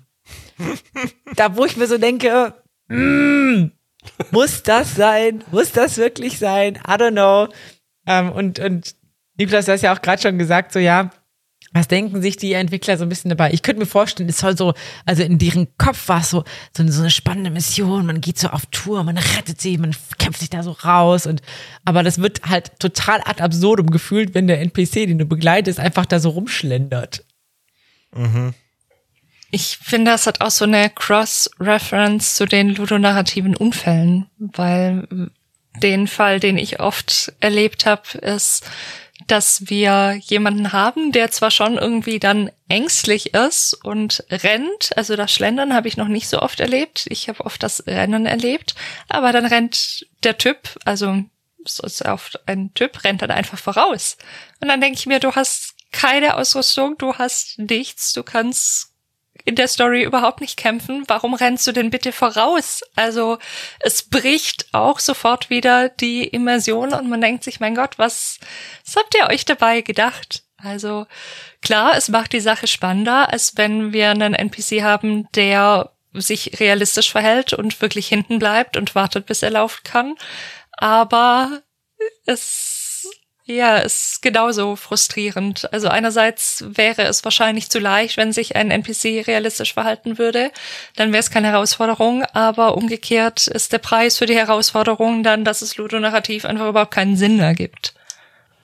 Die Spiele degenerieren zum Babysitter-Simulator. Aber wenn man den Babysitter-Simulator spielen will, dann soll man den Babysitter-Simulator spielen und dann nicht das in irgendwelche anderen Spiele reinquetschen als Escort-Mission würde auch nochmal hervorheben, dass es sehr ein negatives Framing äh, bietet. Also man kann eigentlich wenig erreichen in diesen Missionen, außer das Ende zu erreichen, das zu schaffen. Aber eigentlich ist man immer damit äh, beschäftigt, Schaden zu vermeiden nur. Und da geht immer nur so eine Lebensbalken von so einer Figur zum Beispiel runter. Und man kann nur hoffen, dass er dann ausreicht bis zum Ende. Es ist irgendwie so, das Gefühl, man verliert eigentlich die ganze Zeit nur. Man kann nur verhindern, dass man mehr verliert, aber man kann selten was dazu gewinnen. Das erinnert mich auch noch mal an Dead Space. Dort gibt es zwar keine Figur, die man beschützt, aber es gibt so eine Stelle, wo man, äh, wo so ein Meteoritenhagel, sage ich mal, oder Asteroidenhagel ähm, auf das Raumschiff zu fliegt und man muss dann mit so einem Geschütz immer die Sachen abschießen, bevor das Raumschiff zu viel Schaden nimmt. Und das erweckt bei mir so ganz ähnliche Gefühle, weil ich die ganze Zeit einfach, oh Gott, es wird immer weniger, oh, ich darf jetzt keinen Treffer mehr kassieren, da muss ich von vorne spielen. Ich musste es auch irgendwie vier, fünf Mal spielen, weil die Steuerung auch schwammig war. Und ja, war ganz unangenehm, sozusagen nur diese Vermeidung von diesem äh, äh, schlimmen Schicksal, dass man von vorne spielen muss. Eine Sache noch, die mir auch dazu einfällt, ist, ähm, dass man ja sein Spielerverhalten vollkommen umstellt. Also Normalerweise geht man vielleicht irgendwie strategisch vor, guckt irgendwie, wie gehe ich eine Gruppe oder eine Mobgruppe oder sowas an, ähm, wie, wie starte ich einen Kampf und da ist es wirklich nur noch, okay, ich renne einfach nur drauf zu, damit der NPC keinen Schaden bekommt. So bloß, also ich gehe einfach, stürze mich einfach rein, werf mich quasi als Schild vor ihn, ähm, einfach nur damit die Quest nicht scheitert und ich nicht mhm. wieder von vorne anfangen muss, auch wenn das für mich heißt irgendwie, okay, ich muss eine echt schwierige Situation lösen. Ja, wir haben äh, also eine Situation, wo, glaube ich, das gewollt ist, auch von EntwicklerInnen-Seite zu variieren, eine Variation auf das Gameplay zu machen, aber in diesem Fall geht es empirisch betrachtet leider oft schief. Jessica, ja. wo kann es noch schief gehen, wenn wir mal zum nächsten Thema weiterschauen? Hm, an so vielen Stellen, zum Beispiel beim Teufel im Detail 300, da geht garantiert auch was schief. Der Teufel im Detail 300. Hinter diesem Kärtchen verbirgt sich das Zitat, du kannst keine Wolfsfälle mehr tragen. Oh. Und es geht um oh. ein limitiertes Inventar, das gerade voll ist. Jesus. Ich glaube, ich muss nichts weiter dazu sagen. Welche Nein. Gefühle löst das in euch aus? Hass. es ist halt hau hauptsächlich nervig, aber es ist so, also ich meine, es ergibt natürlich irgendwie gewisserweise Sinn, dass man Sachen sammeln muss, aber I don't know. Es ist, finde ich, auch wieder so eine Stelle, bei der man so einen Trade-off macht zwischen Realismus. Natürlich kann ich jetzt nicht irgendwie so viele Dinge mit mir rumschleppen. Es ist ja sowieso immer dieses Ding, die Figur hat quasi nur die Rüstung am Leib, aber wir haben ein Inventar, das, das den ganzen Lieferwagen füllen würde. Natürlich, also schon da geht's schief, einfach immer, weil wo hat sie das ganze Zeug? Und natürlich ist es einerseits klar, dass man das irgendwie, aber ich meine, das ist eigentlich auch noch egal, weil das eigentlich sowieso schon nicht mehr realistisch ist. Und klar, es gibt Games, in denen das sinnvoll ist, dass das begrenzt ist, weil es Teil der Spielmechanik ist. Und so in, in RPGs oder sowas würde ich damit auch sehr viel besser leben, wenn ich nicht stundenlang Inventarmanagement machen müsste. Ich glaube, das kennen wir alle, bevor man dann irgendwie auftritt, äh, aufbricht, ist das zwar einerseits, finde ich, hat das so fast so was, so was Meditatives, jetzt nochmal das Inventar durchgehen, okay, was habe ich alles dabei, was brauche ich vielleicht auch nicht mehr davon, und wir alle kennen das. Am Ende des Spiels haben wir drei Millionen Tränke, weil wir immer dachten, wir brauchen sie irgendwann noch und haben sie einfach nie verwendet. Aber andererseits, es frisst halt furchtbar viel Zeit und ah, ja, ja. Ja. Ja. Ja. Ja, also äh, für mich zwei Komponenten, die dort furchtbar sind irgendwie. Ich bin also leidenschaftlicher ja auch RPG-Spieler und bin auch immer wieder voll stehe vor diesem Dilemma mit dem äh, begrenzten Inventarplatz und so. Ich glaube, die beiden Komponenten, die dort nervig sind, sind einerseits die Idee, okay, um jetzt in den zukünftigen Kampf zu ziehen, habe ich nur begrenzte Ressourcen, weil ich kann nicht alles, was ich habe, mitnehmen. Ich kann nicht eine Million Heiltränke mitnehmen, weil mein Inventar vielleicht nur so und so viele fasst. Das soll einerseits natürlich interessante Entscheidungen äh, anregen beim Spieler so. Andererseits der Spieler, der sich das hart erarbeitet hat, der sich nämlich 100 Heiltränke irgendwoher besorgt hat, der kann jetzt nicht diese Übervorbereitung ausleben. Und äh, da gibt's dann potenzielle Frustration. Ich denke, dass das insbesondere mit Spielertypen zu tun hat. Leute, die sich gerne übervorbereiten, wie ich in RPGs, die werden damit so ein bisschen abgestraft. Die zweite Komponente mhm. ist die des äh, Lootens und des Loot-Einpackens und äh, nach Hause bringens. Wenn ich mir Loot erkämpfe, indem ich also da die Gegner platt mache, und dann kann ich aber das ganze Loot gar nicht mitnehmen, weil ich nicht genügend Inventarplatz habe. Auch wieder die Idee, das soll natürlich interessante Ersche Entscheidungen anregen, nämlich dass ich nur das wertvollste Loot mitnehme oder so. Andersrum wiederum werde ich um meinen verdienten Lohn gebracht und das wiederum kann dann auch frustrierend sein. Und ich bin auch so einer, der immer wieder dort gefangen ist in diesem Dilemma zwischen, äh, ist das jetzt ist das jetzt bereichernd für mich, dass ich diese Entscheidung treffen muss? Oder ist es einfach frustrierend?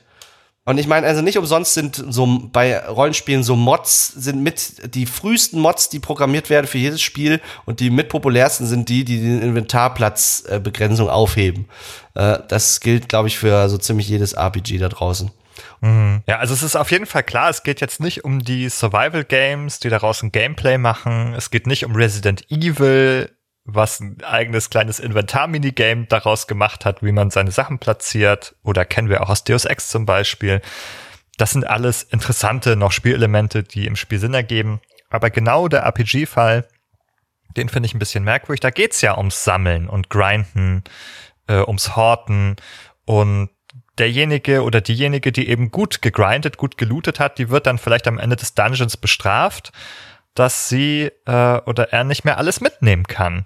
Dass man dann was zurücklassen muss. Oder man hat auch die kognitive Arbeit. Man muss so überlegen, oh, okay, was lasse ich jetzt da? Okay, was ist irgendwie das Wertloseste oder was brauche ich am wenigsten? Dann ist man am Sortieren und am Gucken, so wie äh, Jessica am Anfang es auch gesagt hat, dass man einfach dann mit diesem Inventarmanagement auch beschäftigt ist. Ich finde, es gibt ganz gute Lösungen ein bisschen dafür. Jeder, der den Podcast schon länger verfolgt, weiß, dass ich ein leidenschaftlicher Modder von The Elder Scrolls 4 The Oblivion bin. Und äh, dort gibt es zum Beispiel eine Mod, die ich gerne benutze. Dazu muss man wissen, das Inventar in Oblivion ist nach Gewicht limitiert. Also man kann beliebig viele Gegenstände mitnehmen, solange sie in der Summe nicht mehr wiegen, als man tragen kann vom Limit her. Und dann kann man eine Mod installieren, die für jeden Gegenstand im Inventar das Verhältnis anzeigt aus Wert und Gewicht. Also eine Value Ratio. Und damit kann man sofort bestimmen äh, in einem Dungeon, welche Gegenstände packe ich ein, nämlich die, die ein gutes Verhältnis haben aus Wert und Gewicht. Also die, die ich also am besten zu, zu Geld machen kann nach meinem Dungeon Run. Und das hat's mir so ein bisschen versüßt, dieses Dilemma. Es greift natürlich massiv dann ein in dieses, ähm, in dieses Spiel, aber hat's mir dann, für mich dann zu einer, ja, eine spaßigeren Unternehmung gemacht, das Spiel. Ja, also ich muss sagen, ich finde dann aber auch das Konzept des Gewichts auch schon furchtbar, muss ich sagen, diese Gewichtslimitation in Rollenspielen dann. Denn ihr habt es am Anfang gesagt, es ist nicht realistisch. Es ist sowieso, da sind riesige Rucksäcke, da sind Sachen drin, die niemand mit sich rumschleppen könnte. Und SpielerInnen sind, glaube ich, auch hier, ähnlich wie bei der realistischen Bewegungsphysik, sehr gut bereit, das den Realismus hier aufzuopfern für mehr Spielconvenience. Und ja, bitte nehmt, äh, wenn ihr SpielerentwicklerInnen seid, diese limitierten Inventare aus eurem Spielen. Oh, ja. Ich würde ja so ein Schwesterkärtchen nahelegen. Ja. Also gut passen würde jetzt vielleicht nervige Konzepte 100, aber ich will es nicht aufzwingen. Wer ist denn dran mit Picken eigentlich überhaupt? Du. Ich bin, ja, also, das ist ja, das hat ja schon eine Historie hier, dass du mir irgendwelche Sachen suggerierst. Weil das erste Mal wolltest. Das, das ist die Wahl, die keine ist, ne? Ja, genau, genau. Bei der, bei Drück jetzt X. Designhölle hier. Ja, doch. Bei mir darf man auch andere Tasten drücken. Okay. Oh, wow. Äh, achso, nee, so war das nicht. Anyway. Ähm, nein, komm, wir nehmen. Ich habe ich hab das tatsächlich auch schon so ein bisschen, bisschen im Kopf gehabt. Ich glaube, ich weiß, worauf du hinaus willst. Und ähm, Nervige Ja, wir müssen- Konzepte 100. nervige Konzepte. Wir müssen ja auch so ein bisschen vorwärts kommen. Ne? Wir sind ja. Leute wollen ja nicht Ja. irgendwie fünf Stunden hören. Ja, die Uhr tickt, der Timer läuft. Ja. die Zeit, das Countdown Zeitlimit Ze- ist, Zeitlimit ist, ist da. Ja. Und zwar nervige Konzepte 100. Hier verbirgt sich das Zitat: Bring mir zehn Wolfsfälle und es geht um Fetch Quests. Ja, das ist ähm, definitiv was, was auch total überflüssig ist. Also so, so absolut. Das ist ja, MMOs bestehen ja quasi nur, fast nur da, da, da draus. So.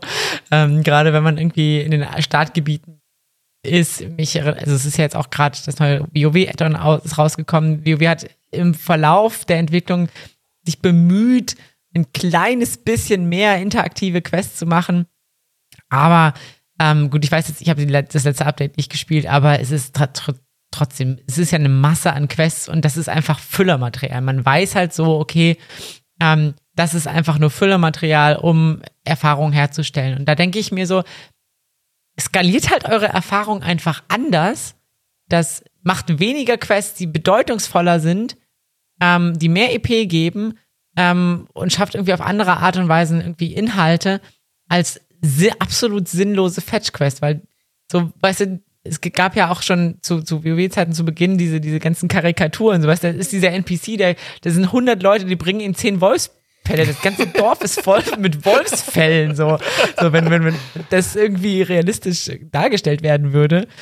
Ähm, es ist halt, genau, es ist halt langweilig und man hat halt für sich auch keine intrinsische Motivation. Das ist ja dieses Problem mit, weißt du, man, ich möchte nicht wissen, wie die Geschichte weitergeht mit den Wolfsfällen. Ich möchte nicht wissen, was er damit anstellt. Ist mir scheißegal. So. Oh Gott, das finde ich ja auch so schlimm. Das ist wieder der Querbezug zu ludonarrativen Unfällen. Jemand muss noch damit befasst sein, sich irgendeine blöde Geschichte um diese Fälle herum auszudenken. Warum der Typ die jetzt unbedingt braucht. Das ist ja noch schlimmer, dass ich mir das auch noch anhören muss. Gib mir einfach eine Liste, wo 0 von 10 steht für 20 verschiedene Items. Okay. Aber dass ich noch diese blöde Wolfsfell-Geschichte hören muss, ist ja wohl das Schlimmste. Ja. Ich meine, man könnte es sogar ein bisschen, bisschen spannender machen. Also ich, ich, in meinem Kopf kommen gerade Ideen. Weißt du, du hast da zum Beispiel eine, mit, mit so prozeduraler äh, Umgebung. Weißt du, du baust da vielleicht irgendwie einen neuen Standpunkt auf und dann bringst du da quasi die Fälle und dann siehst du, okay, ja, da passiert was. Keine Ahnung. Vielleicht, vielleicht besser. Vielleicht ein bisschen besser. Aber so stumpf, wie es meistens irgendwie implementiert ist, ist es einfach nur bescheuert. Ja, und wo liegt der Hund bzw. der Wolf begraben? Es ist natürlich einfach repetitiv und dann langweilig. Man hat keine Motivation, wie du sagst, eigentlich. Warum soll man das machen? Ähm, die Geschichte gibt auch keine gute Motivation dafür. Es ist sinnlose Beschäftigung. Für mich sind das auch Momente, die die Immersion brechen, weil dort wird auch wieder so ein bisschen dieses äh, Karotte an einem Was Carrot für on eine kümmerliche Karotte. Ja, wird da so, so, so präsent, so salient. Ich habe dann das Gefühl, oh ja, das ist die Fetch-Quest. Ich soll jetzt hier, ich soll jetzt hier die zehn Wolfsfälle holen. Das reißt mich aus dem Spiel raus, weil da denk, dann, dann hinterfrage ich, warum mache ich das hier eigentlich? Warum verschwende ich meine Zeit? Ich bin zu alt dafür. Mein Tag hat nur so und so viele Stunden. Äh, ich will die Nuggets haben. Ich will die Nuggets aus, die Gold Nuggets haben aus dem Spiel. Äh, nur die besten Sachen. Ich will hochwertigen Content. Ich habe keine Zeit und keine Lust auf diese, auf diese Filler-Geschichten so. Genau, das ist so das Gefühl. Ich habe so das Gefühl, irgendwie, mein, mein Spielspaß, der wird dadurch verdünnt einfach, weil er sich über diese, diese Filler halt irgendwie zerläuft. Ja, absolut. Ich würde auch sagen, wir sind uns, glaube ich, eigentlich einig über dieses Thema, müssen das gar nicht so weit vertiefen. Stattdessen würde ich einmal den Begriff der Salienz hervorheben. Der ist schon heute mehrmals gefallen und ich glaube, es ist nochmal ein guter Zeitpunkt, kurz zu erklären, äh, was das ein Konzept ist, nämlich aus der Psychologie. Das lässt sich übersetzen mit sowas wie Auffälligkeit, ähm, nämlich die Tatsache, dass ein Reiz, etwas von außen, äh, aus einem Kontext hervorgehoben äh, ist oder euch auffällt, ins Auge springt, also und dadurch eben ins Bewusstsein kommt oder dem Bewusstsein leichter zugänglich ist. Etwas, das hervortritt oder ein anspringt quasi. Und wenn ein Dinge anspringen wie äh, das hier ist gerade ein schlecht programmiertes Spiel, dann sind das macht einen das nicht glücklich. Okay, was macht uns noch alles nicht glücklich? Also Benjamin, du hättest mich ja ruhig mal ein bisschen vorwarnen können heute vor dieser Folge, sonst hätte ich noch irgendwie meine Sod, äh, Sodbrenntabletten genommen. Also das ist ja, das ist ja. ja, hast du schon saures Aufstoßen jetzt, ja. ja. ja. Aber äh, ich, ich, ähm, ich bin wieder dran mit Picken.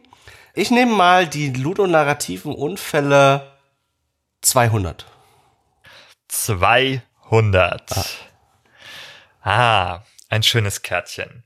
Hinter dieser Karte verbirgt sich Geht das nicht schneller?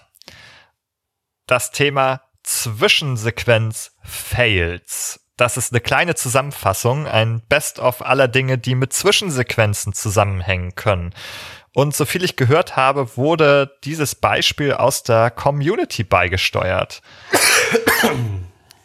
Oder kam das von euch? Ich bin mir nicht mehr sicher. Es gab auch was aus der Community. Äh, Wollt ihr euch outen? Ähm, Kontrollmechanismen werden in Sequenzen weggenommen. Wer hat sich das ausgedacht? Ich sag einfach nochmal, worum es geht. Also wir haben unterschiedliche Situationen mit Zwischensequenzen. Es gibt zum Beispiel die, die wieder so tun, als hättet ihr noch Kontrolle, aber in Wahrheit könnt ihr ganz viel nicht mehr machen. Man darf nicht mehr springen, man darf nicht mehr rennen, man wandert nur noch irgendwie langsam und müßig durch einen Raum und währenddessen findet vielleicht ein Dialog statt. Man muss irgendwie mit einem Begleiter oder so herumlaufen, der einem etwas erzählt. Oder es erscheint eine Person auf einem Bildschirm oder man kriegt eine Audionachricht, einen Funkspruch und ich kenne das aus Gears of War. Ne? Dann fässt sich ähm, Marcus Phoenix mit seinen zwei Riesenfingern an seiner Riesenhand, die an seinem Riesenmuskelbepackten Arm ist, fässt sich ans Ohr und spricht über Funk mit jemandem. Und er kann das aber nur, indem er ultra langsam geht. Normalerweise können diese, diese Muskelberge aus Gears of War sich wie ein junges Reh von links nach rechts werfen und rennen und alles Mögliche tun. Aber das ist dann weg. Das darf man nicht mehr. Jetzt muss man zuhören und darf noch ein bisschen langsam voranschleichen. Ja, ich glaube, wir hatten das ja in der, der Community-Sprechstunde in der letzten, hatten wir schon so ein bisschen darüber gesprochen, dass wir diese Folge einführen wollen oder demnächst durchführen wollen. Und ich glaube, ein Punkt davon kam, glaube ich, auch von Connoisseur Samuel oder so, glaube ich. Ähm, der hatte, glaube ich, dann nämlich auch da den Punkt gesagt und wir kamen, wir sind tatsächlich in dem, in der Community-Sprechstunde sehr auch schon in das Thema eingestiegen, und ich erinnere mich zum Beispiel auch an ähm, Cyberpunk, das ich jetzt vor kurzem gespielt habe, wo eben das auch so ist, dass man so langsam geht, aber man kann über die Leute drüber springen und dann kann man normal gehen. Und das ist halt, das ist genau diese Reaktion, die man ja in Spielern auslöst. Wenn man, wenn man diese Kontrollmechaniken wegnimmt, ist erstmal das erste, okay, was, was kann ich gerade machen, um es doch wieder herzustellen? Also ich glaube, das, das kennen viele irgendwie. Das bricht ja dann auch wieder die Immersion, so, ne? Dieses Wegnehmen, dann beschäftigt man sich total intuitiv sofort damit, ah, wie, wie kann ich irgendwie trotzdem springen? Kann ich irgendwie, wenn ich jetzt nach links oder nach rechts gehe? Und dann ist man eigentlich schon wieder aus dem, aus dem Spielerleben draußen, aus der Sequenz, wo man denkt, okay, hier wird gerade was Wichtiges erzählt und ich muss, ich folge ihm jetzt und gehe spazier, spaziergemütlich. Nein, ich springe über, ich springe über ihn drüber und ähm, ja, springe vielleicht auf den Kopf oder so und äh, ja. Genau das, was du gesagt hast, Julina. Ich möchte es noch mal in einem Begriff beschreiben. Reaktanz heißt es in der Psychologie.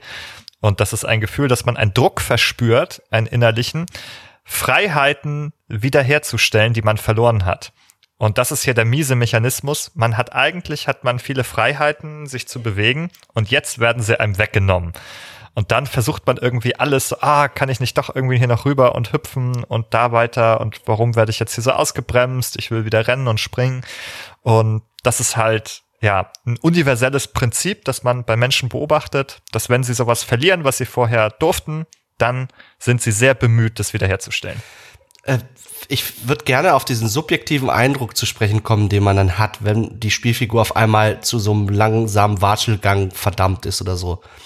Vielleicht geht's da nur mir so, aber wenn ich das so spiele, dann habe ich immer das Gefühl, meine Spielfigur ist auf einmal unendlich schwer, als hätte sie ihr Gewicht verändert weil sie, obwohl ich dieselben Eingaben mache, die sie sonst zum Hüpfen wie ein junges Reh animiert, eben jetzt nur noch so träge durch die Gegend eiert. Was mein Gehirn dann macht, ist attribuiert also irgendwie zum Beispiel entweder eine Kraft, die meine Figur zurückhält, wie als wäre sie irgendwie, äh, als würde sie von irgendwie unsichtbaren Händen da irgendwie zurückgehalten, beziehungsweise verändert sich der zugewiesene ähm, Wert des Gewichtes, den ich diese Spielfigur gebe, auf einmal und die ist auf einmal irgendwie 1000 Kilo schwer das äh, natürlich löst das Widerstand aus, wenn ich das Gefühl habe, meine Spielfigur wird auf einmal auf einmal in Ketten gelegt oder so, ne? Das sind ja dann so die Gefühle oder die Assoziationen, die man dann vielleicht hat, wenn man das spielt. Niemand äh, wird gerne irgendwie zurückgehalten, in Ketten gelegt und so und dann dann kommt diese Reaktanz ins Spiel, von der du gesprochen hast, ne? Dann ich will ich will weg, ich will die Ketten frei haben, ich will, dass meine Figur wieder hüpft wie ein junges Reh. Es zeigt ja auch noch mal, dass durch diese, durch Übung, durch Lernen, durch Spielen wiederholt, der Controller da auch wirklich zu so einer Verlängerung des Körpers wird und dann man auch bei derselben Eingabe dieselbe Reaktion erwartet. Und jetzt ist es ja, wie du sagst, wenn die Figur dann so schlaff nur noch ist oder wie so schwer ist es, als würde der eigene Arm sich nicht mehr richtig heben, als würde man selber anfangen zu schlurfen äh, weil man das schon so empfindet. Ja, wenn ich so weit den Stick drücke, erwarte ich auch, dass so und so weit oder so und so schnell die Figur sich bewegt. Ja, ähm, sehr, sehr frustrierender Augenblick und ein bisschen nervig. Also ein Augenrollen entlockt es mir auf jeden Fall, wenn ich dann immer warten muss, bis ich wieder tun darf, was ich möchte. Es gibt noch ein paar andere Sachen, die zumindest honorable Mentions sind in dieser Kategorie, die ich zumindest erwähnt haben will. Und das sind Cutscenes, die man nicht skippen kann die man gucken muss gegen den eigenen Willen.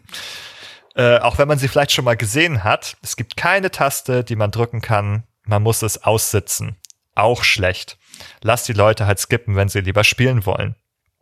Dann Dialoge, die man auch nicht fast forwarden oder abbrechen kann. Also wenn man da dann drin ist, dann muss ich so, oh, muss ich ihn reden lassen, ich kann das nicht überspringen, ich kann nicht einen Satz schneller drücken oder so. Auch nervig. Und noch eine Sache, wenn es äh, eine Starttaste gibt und die aber nicht Pause auslöst, wenn man die drückt und sagt, ich möchte kurz Pause machen, weil ich auf Toilette muss und es ist aber Metal Gear Solid und eine Cutscene geht drei Stunden. Ich muss kurz Pause drücken und dann bricht das die Cutscene sofort ab und skippt die. Oh ja, furchtbar. Das ist auch so, und dann hast du die ersten anderthalb Stunden von der drei Stunden Cutscene gesehen und den Rest übersprungen, dann musst du es von vorne gucken, kannst aber nicht fast forwarden zu der Stelle und musst die ersten anderthalb Stunden nochmal sehen. Dem anfügen möchte ich, also diese unskippable Cutscenes sind dann besonders schlimm, wenn sie quasi nach einem Respawn-Point platziert sind, so dass man irgendwie, wenn sich an die Cutscene ein Gameplay-Segment anschließt, oh. dass man failen kann, dann wird man zurückgesetzt und ist dazu verdammt, wieder die Cutscene zu gucken. Äh, also das ist in Kombination mit den unskippable Cutscenes, ist, das ist die, die absolute aus der Hölle des Spieldesigns. Und ist vermeidbar. Das ist das, das geht schon in, äh, das ist dann schlecht gemacht schon. Die Wiederholung ist auch nervig, zu der man verdammt ist dann, wie Bill Murray in Und täglich grüßt das Murmeltier. Auch bei uns grüßt das Murmeltier schon wieder und es grüßt dich, Jessica. Yay!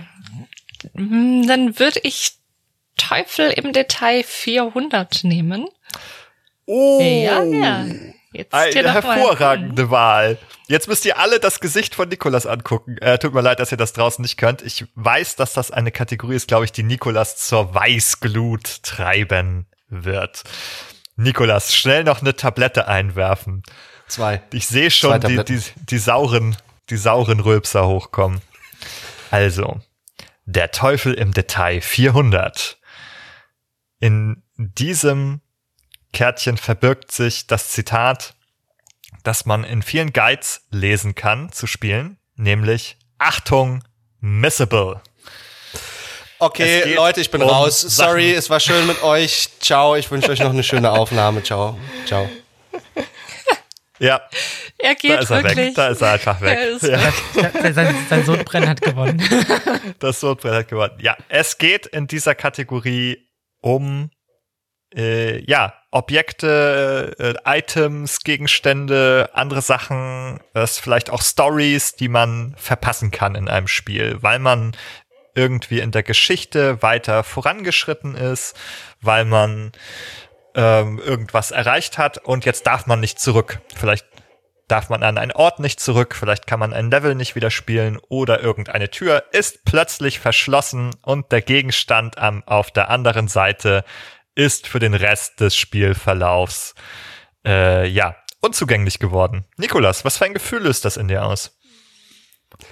Außer, dass du gehen möchtest.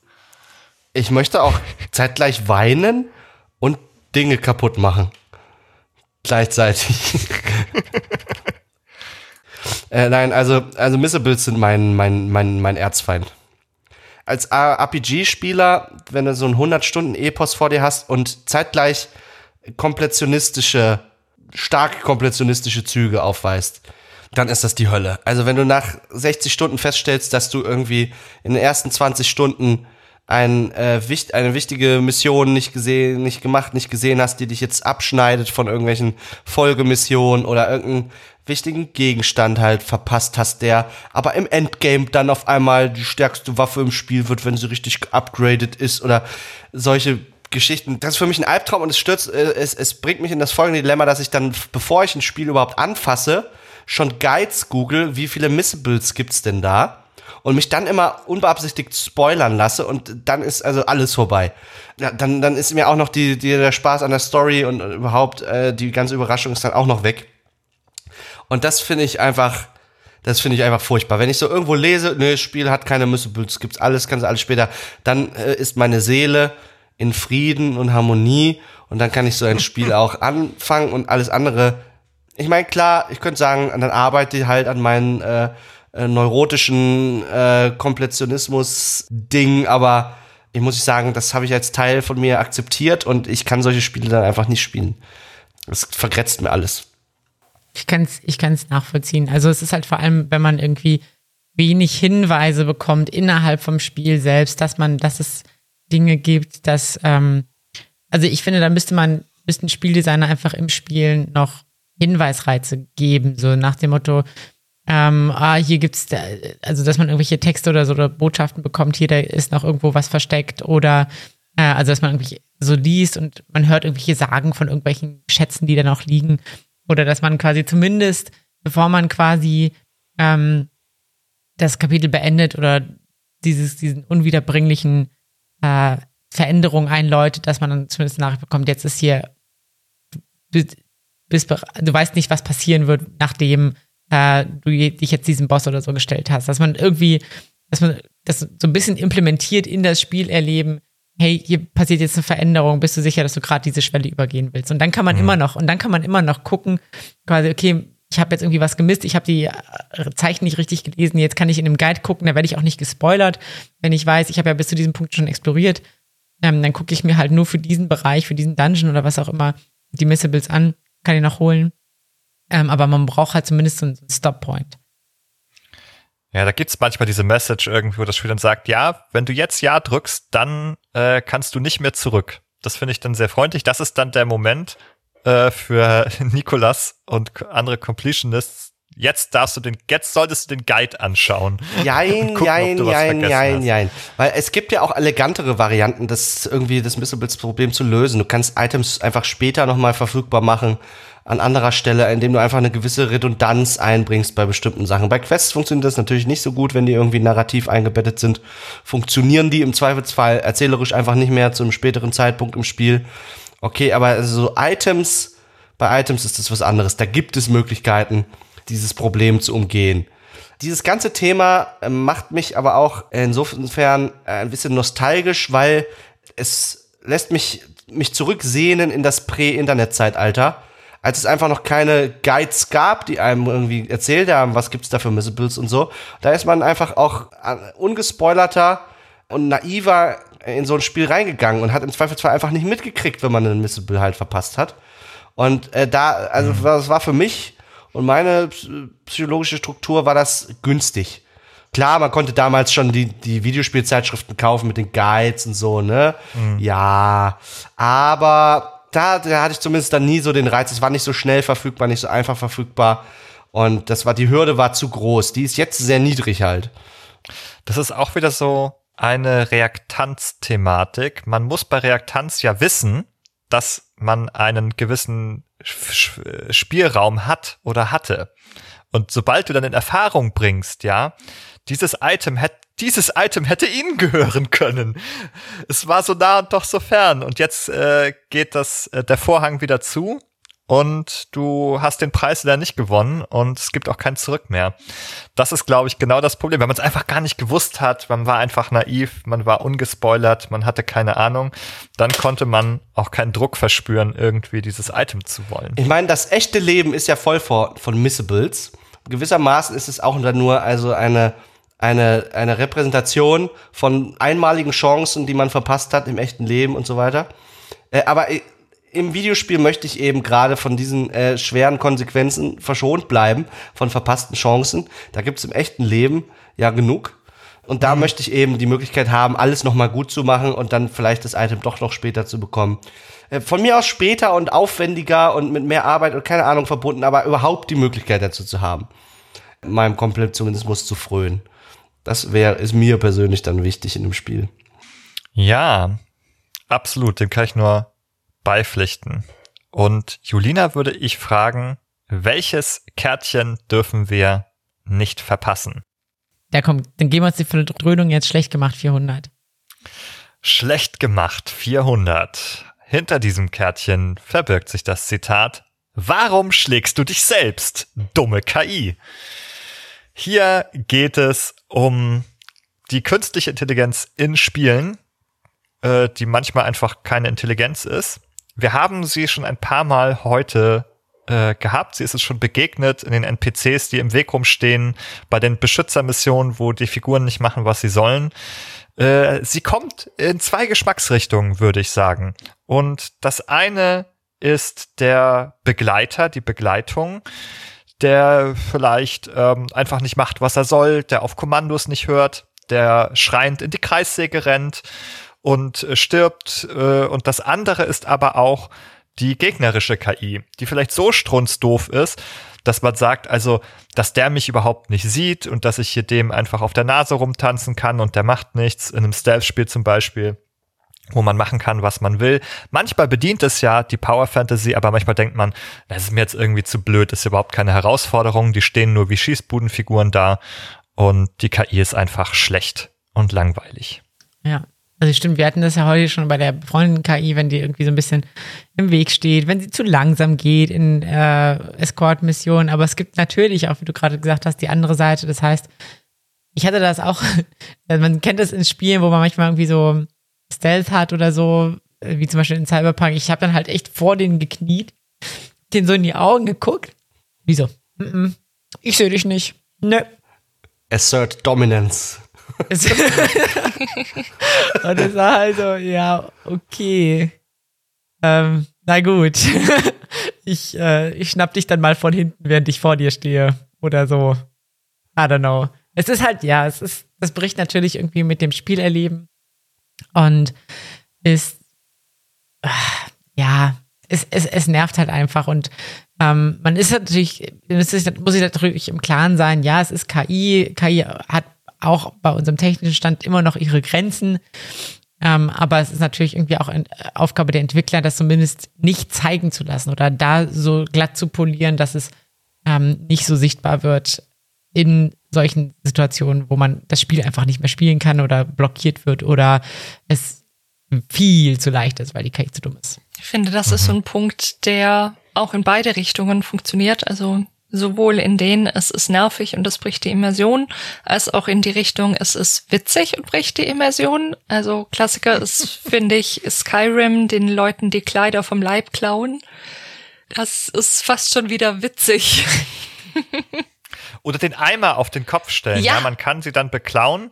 Wenn sie den Eimer auf dem Kopf haben, dann sehen sie ja nichts mehr, ist ja, ist ja klar. Ja. Die haben ja einen Eimer auf und dann kannst du ihnen das die Bude ausräumen, ohne dass sie es bemerken aber dass sie wiederum nicht bemerken, dass sie gerade einen Eimer auf dem Kopf haben, ist die ungewollte Komik der Situation. Ja, man kann das auch ausnutzen, das kann auch Freude machen. Also, das ist so der gute, die gute Variante, wenn es Leuten noch Freude macht, das auch so auszunutzen. Dann ist es wieder so, ha, ich habe das Spiel ausgetrickst, ich habe hier den Eimer auf den Kopf gesetzt, ich bin so klug und dann kann man sich wieder kompetent fühlen, wie wir das wollen. Okay, das ist, das ist da muss man aber schon sagen, das ist ja schon eine Mechanik, die die Entwickler mit einem ganz dicken Augenzwinkern haben. Das ist ja quasi nicht, also es ist ja quasi nicht mehr accidental. Das ist wirklich so, ihr habt euren Spaß damit. Ja, das finde ich auch okay. Das ist irgendwie so sehenden Auges und das frustriert ja in der Regel auch nicht. Ähm, vielleicht ist dieser Fall der Begleiter mit der, mit der schlechten KI noch der schlimmere Fall am Ende mhm. des Tages, weil man wieder so, weil das eigene Schicksal hängt ab von dieser Figur, aber man hat nur so begrenzten Einfluss. Sie bleiben äh, einfach irgendwie stehen, wenn sie laufen sollen, sie laufen weg, wenn sie stehen bleiben sollen oder tun einfach, laufen auch gegen Wände, ja, das, das war auch so, warum schlägst du dich selbst, warum läufst du gegen die Wand? Also, ja. Das ist einfach frustrierend, äh, wenn man so drauf angewiesen ist. Es gibt natürlich auch die andere Variante, dass eine KI so gut ist, dass sie also irgendwie übermenschlich reagiert auf den Spieler oder so, ne? Es gibt zum Beispiel ein klassisches Meme auch wieder, ich muss wieder, das ist mein persönliches Genshin Impact ist The Elder Scrolls 4 Oblivion.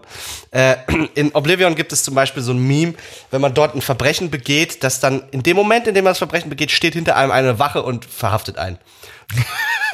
Wirklich genau in dem Moment, zack, es ist immer eine Wache da und zack, zack, äh, wirst du eingebuchtet. Halt! Nikolas, der Geheimdienst hatte schon Informationen über dich, die haben dich beschattet. Unmöglich.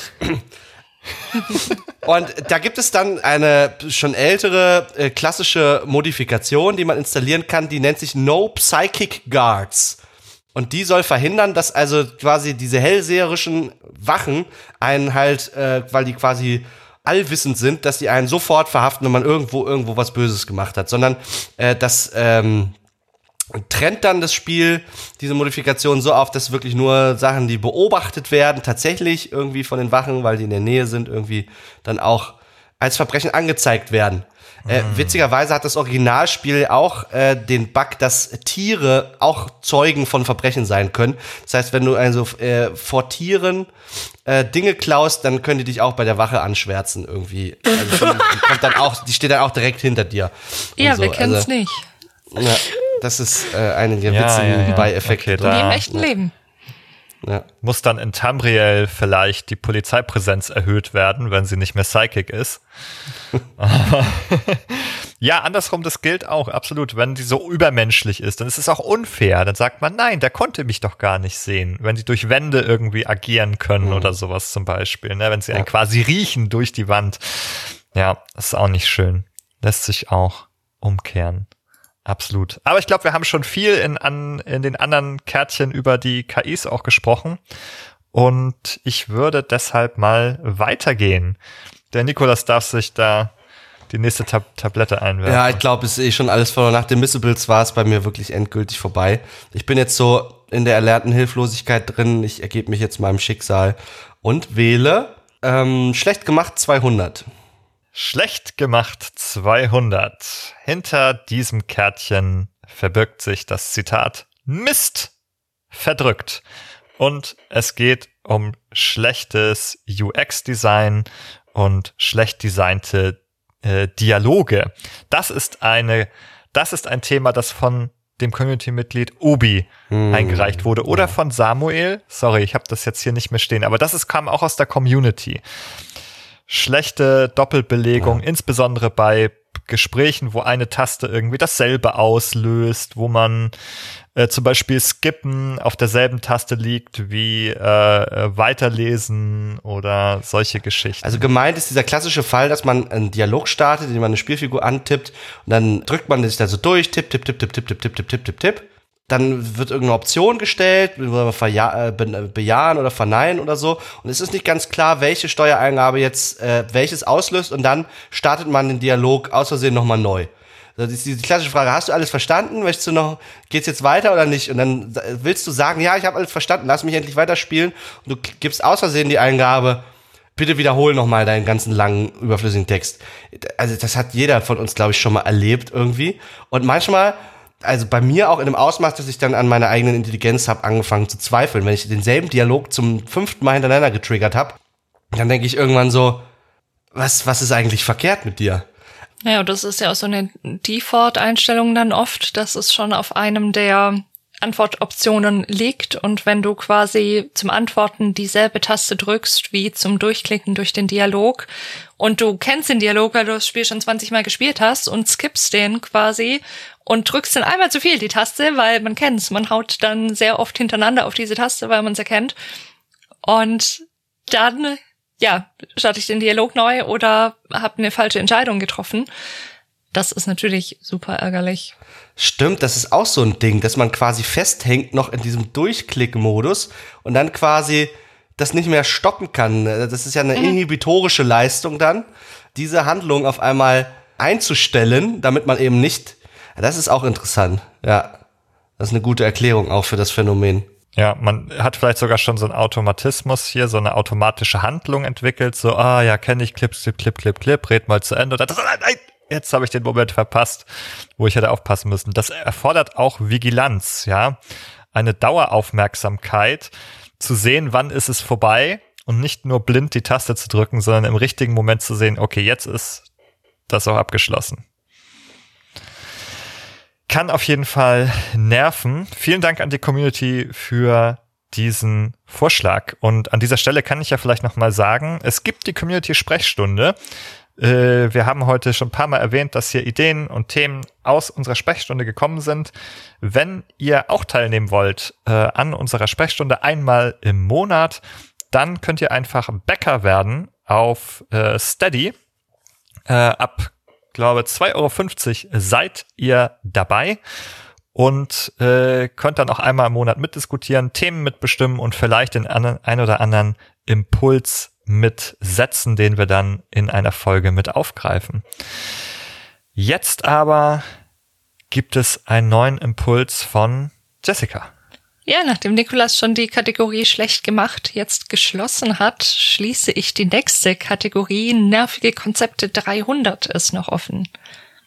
Hinter diesem Kärtchen verbirgt sich ein Jingle,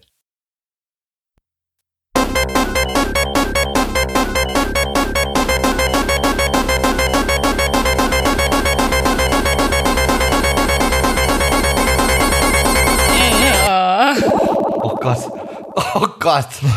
Alter. Es geht hier nochmal explizit um das Unterwasserlevel. Wir haben eine ganze Folge dazu, deswegen können wir es vielleicht kurz halten, aber es ist so ein Dauerrenner unter den Hasselementen, dass es hier nochmal auftauchen musste. Ja. Was macht Unterwasserlevel so frustrierend? Warum hassen wir sie so sehr? Was haben wir in unserer Folge festgestellt? Äh, Jessica, du hast sie gewählt. Ich glaube, du darfst vielleicht auch das TLDR zur Folge liefern. Ja, Unterwasserfolge. Da haben wir über ganz viele Dinge gesprochen, die unter Wasser so einen unangenehmen Spielraum machen. Also sowas wie meistens ist man irgendwie langsam, man kann relativ schnell die Orientierung verlieren, weil es wenige Cues gibt. Oft sieht man nicht viel, man weiß nicht, wo die nächsten Gegner lauern und so weiter. Und natürlich, meistens haben wir irgendeine Form von Sauerstoffknappheit. Man kann die Luft nicht lange anhalten. Man hat irgendwie eine Tauchflasche dabei, die fast leer ist oder oder. Also wir können ertrinken und das ist sehr stressig.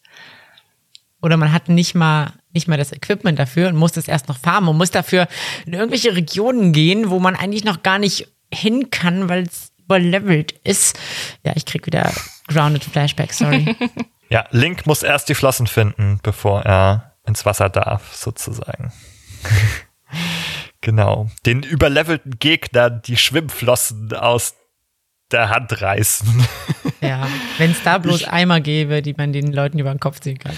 Genau, also ne, also der Raum ist schwierig zu navigieren, man ist langsam, man ist träge, es ist nicht schön, man kann vielleicht nicht weit gucken oder weiß nicht, was unter einem ist, muss da aber hinschwimmen. Und dann hat man auch die Zeitkomponente, über die wir haben wir schon gesprochen. Dadurch, dass man ertrinken kann nach gewisser Zeit, ist auch der Zeitdruck da, es ist stressig äh, und eben ja, das äh, Bewegen ist frustrierend und eingeschränkt. Ich glaube, wenn ihr mehr wenn ihr einfach 90 Minuten nur über Unterwasserlevel hören wollt, dann ist diese Folge für euch. Wir werden sie natürlich im Beitrag zu dieser Folge verlinken. Stattdessen gehen wir weiter mit Julina. Ja, ich mach Teufel im Detail fertig. Mach ihn fertig. Ich mach ihn fertig, Du machst Alter. den Teufel im Detail fertig. Das heißt, Teufel im Detail 200. Hinter diesem Kärtchen verbirgt sich das Zitat das war doch eben noch da. Items, die in kurzer Zeit verboten verschwinden, oh bevor man sie aufgesammelt hat. Ja, das ist, das ist ziemlich ziemlich nervig, gerade auch kombiniert mit diesem, hey, ich muss mal kurz mein Inventar sortieren. Ähm, oder ich, ich gehe das mal eben schnell verkaufen und dann komme ich zurück und dann ist es vielleicht irgendwie dieser, dieser Mob-Loot, der von einem Mob kommt, der vielleicht auch noch ganz selten spawnt oder nur überhaupt auftritt oder den ich extra beschwören musste und dann ist es plötzlich weg und man muss irgendwie nochmal, man muss Zeit investieren. Es ist so ein bisschen, es ist einfach Frustration, es ist ähm, Genervtheit, die da aufkommt, wenn man irgendwie das Gefühl hat, okay, man muss jetzt dieselben Sachen nochmal machen, obwohl man eigentlich genau weiß, ich habe es verdient, diesen Loot zu bekommen, ich habe meinen Teil getan und jetzt wird mir das weggenommen. Da, da kommt natürlich auch eine gewisse Reaktanz auf. Wir hatten das Konzept ja schon aufgegriffen. Man fühlt sich bestohlen, glaube ich. Ja, es war in greifbarer Nähe vor der Nase. Die Karotte hing eben da noch und auf einmal äh, löst die sich vor deiner Nase in Luft auf. Äh, Gibt es auch wieder dieses Crossover zu ludonarrativen, äh, zum ludonarrativen Unfall, weil es halt äh, dann manchmal auch oder häufig auch keine Ingame-Erklärung gibt, keine schlüssige, warum jetzt eine Sache auf einmal weg ist. Also Sachen verschwinden, nicht einfach so. Ja, auch wenn viele Ja. Leute so äh, in der Haushaltsführung oder so äh, anderweitige Erfahrungen machen, äh, dass Dinge doch manchmal einfach verschwinden. Aber eigentlich sollte es so sein. So habe ich das in der Schule gelernt, mit in der Ph- Physikunterricht und so, dass Dinge nicht einfach verschwinden. Und äh, wenn es passiert, dann ist das manchmal ist das Narrativ nicht eingebettet und dann ist einfach nur, also Ja, Ja. das äh, verstößt auch gegen die tiefsitzende menschliche Erfahrung, äh, dass Objekte permanent sind, sozusagen, dass sie nicht verschwinden einfach, dass sie von alleine nicht weglaufen, dass sie nicht belebt sind, wenn sie Objekte sind. Ne, alles Wahrnehmungspsychologie äh, und glaube ich auch einfach sehr, sehr grundlegende, ja, ähm, Dinge, die uns sozusagen psychisch schon in die Wiege gelegt sind, die wir äh, die für uns sehr klar sind und gegen die wird natürlich auch komplett verstoßen. Außerdem ist es halt super gemein. Äh, das ist schlimmer, dieses Item nie gehabt zu haben, als wenn es im Inventar ist und noch sortiert werden muss. Dieses Gefühl oder es gesehen zu haben, aber nicht eingesammelt zu haben. Ja. Das, das triggert halt auch frühe Verlusterfahrungen, ne? Also irgendwie, äh, da, da, da kommt natürlich auch ganz viel hoch, ne? Wenn du irgendwas, äh, weil irgendwas immer in greifbarer Nähe war, aber doch nie zu erreichen, was weiß ich, die liebende Mutter oder sowas in der Art, ne? Wenn das Item auf einmal vor deiner Nase verschwindet, dann kommt das alles wieder hoch und dann ist man natürlich auch. ne? Nein, nein, das ist Objektkonstanz. Das kennen wir aus der Psychoanalyse. Wir müssen quasi als kleine Kinder erstmal lernen, dass wenn wir die Augen zumachen, dass Dinge dann nicht einfach weg sind. Also, dass sie, auch wenn wir sie nicht sehen, dass sie noch da sind.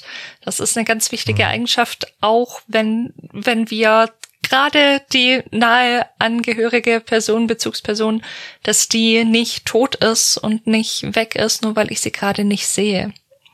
Ja, das lernen wir. Genau, dann, und hier äh, wird's drei Jahren durchbrochen. Dann ist es, Ja. ja, ja, dann fallen wir in diesen infantilen Zustand zurück. Hm. Regression. Haben wir Ja. noch ein bisschen Psychoanalyse reingesneakt? Ja, auf einmal sind die Items doch weg, nachdem wir Ja. einmal geblinzelt haben. Ja.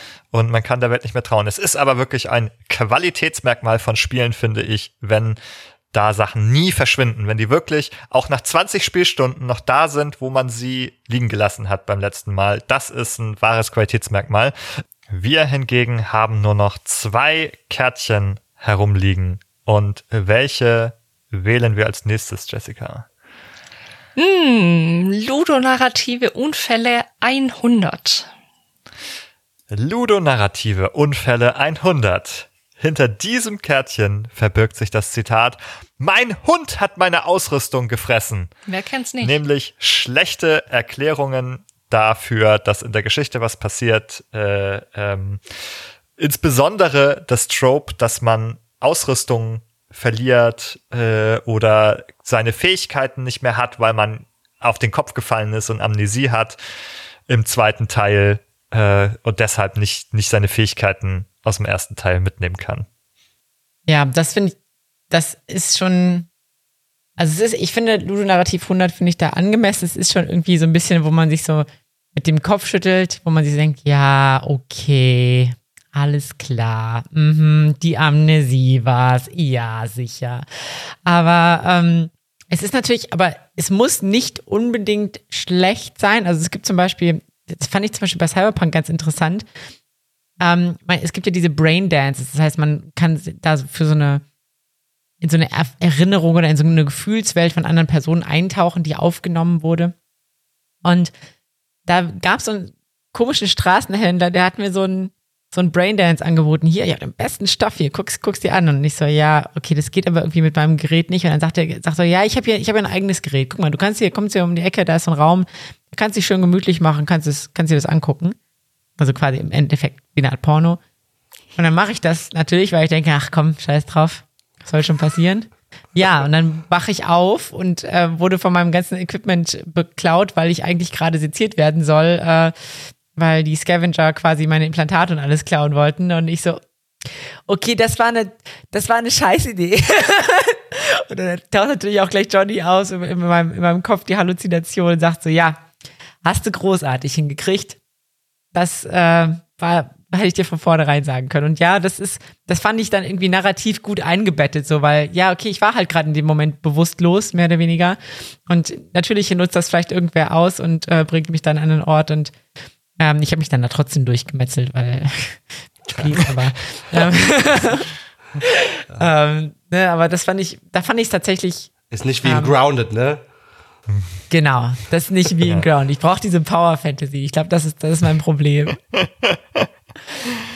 Oh, ja, okay. Ja, es ist äh, mehr so die Minor Inconvenience, wo man so sagt, okay, ja, es ist irgendeine dumme Ausrede jetzt vom Spiel. Jetzt nicht bei Cyberpunk, da finde ich das ja ganz clever jetzt, was du erzählt hast. Aber dieses am Anfang des Spiels ähm, verlierst du alles.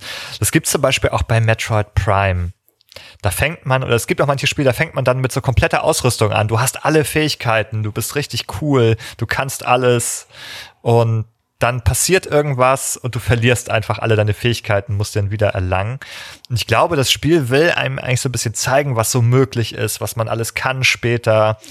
Aber es ist gleichzeitig auch so frustrierend, weil das wieder genau diese Sache ist. Ich habe erst Freiheiten, Reaktanz setzt ein, wenn ich sie verliere. Ja, damit wären wir beim letzten Kärtchen angekommen. Das äh, wähle ich einfach selber und lese es vor. Und es ist interessanterweise auch eins, das ich äh, hinzugefügt habe. Deswegen passt das ja. Also, ludonarrative Unfälle 300. Hinter diesem Kärtchen verbirgt sich das Zitat. Na, was denn jetzt? Collectibles in dramatischen Sequenzen.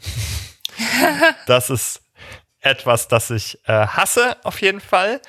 Nämlich, wenn wir die Situation haben, wir haben schon darüber gesprochen, es gibt äh, einen hohen Handlungsdruck. Zum Beispiel, weil es einen Countdown-Timer gibt, der sagt, äh, in 60 Sekunden explodiert hier die Bombe. Und dann sollst du nach rechts laufen, aber wenn du nach links gelaufen wärst, wäre da noch ein Item versteckt gewesen. Dann hätte da noch ein Collectible gelegen. Oder auf dem Weg kann man Umwege laufen oder so, um dann noch irgendwelche Collectibles zu finden äh, obwohl man eigentlich gerade unter Zeitdruck was anderes machen soll. Und das ist halt ähm, das widerspricht sich halt gegenseitig. Also soll ich jetzt eigentlich der Story folgen? Also was willst du von mir spielen? Soll ich jetzt der Story folgen und sagen, oh, es ist Handlungsdruck, ich kümmere mich natürlich um die Geschichte? Oder willst du von mir, dass ich Ausschau halte nach Items und Collectibles? Was denn jetzt?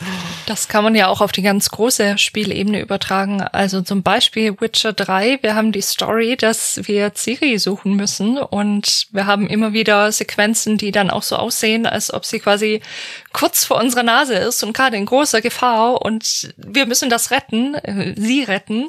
Und was machen wir die ganze Zeit? Wir gucken, ob wir irgendwo noch irgendwelche Gwent-Karten auftreiben können und machen irgendwelche und wie viele Wolfsfälle ins Inventar passen. Genau, und lauter solche Späße und die, ja. also schon auf der ganz großen Ebene, ich verbrate hier ein paar hundert Stunden mit irgendwas anderem, in was für einem Spiel auch immer und die Main Story kann man ja meistens sehr, sehr lange quasi einfach links liegen lassen.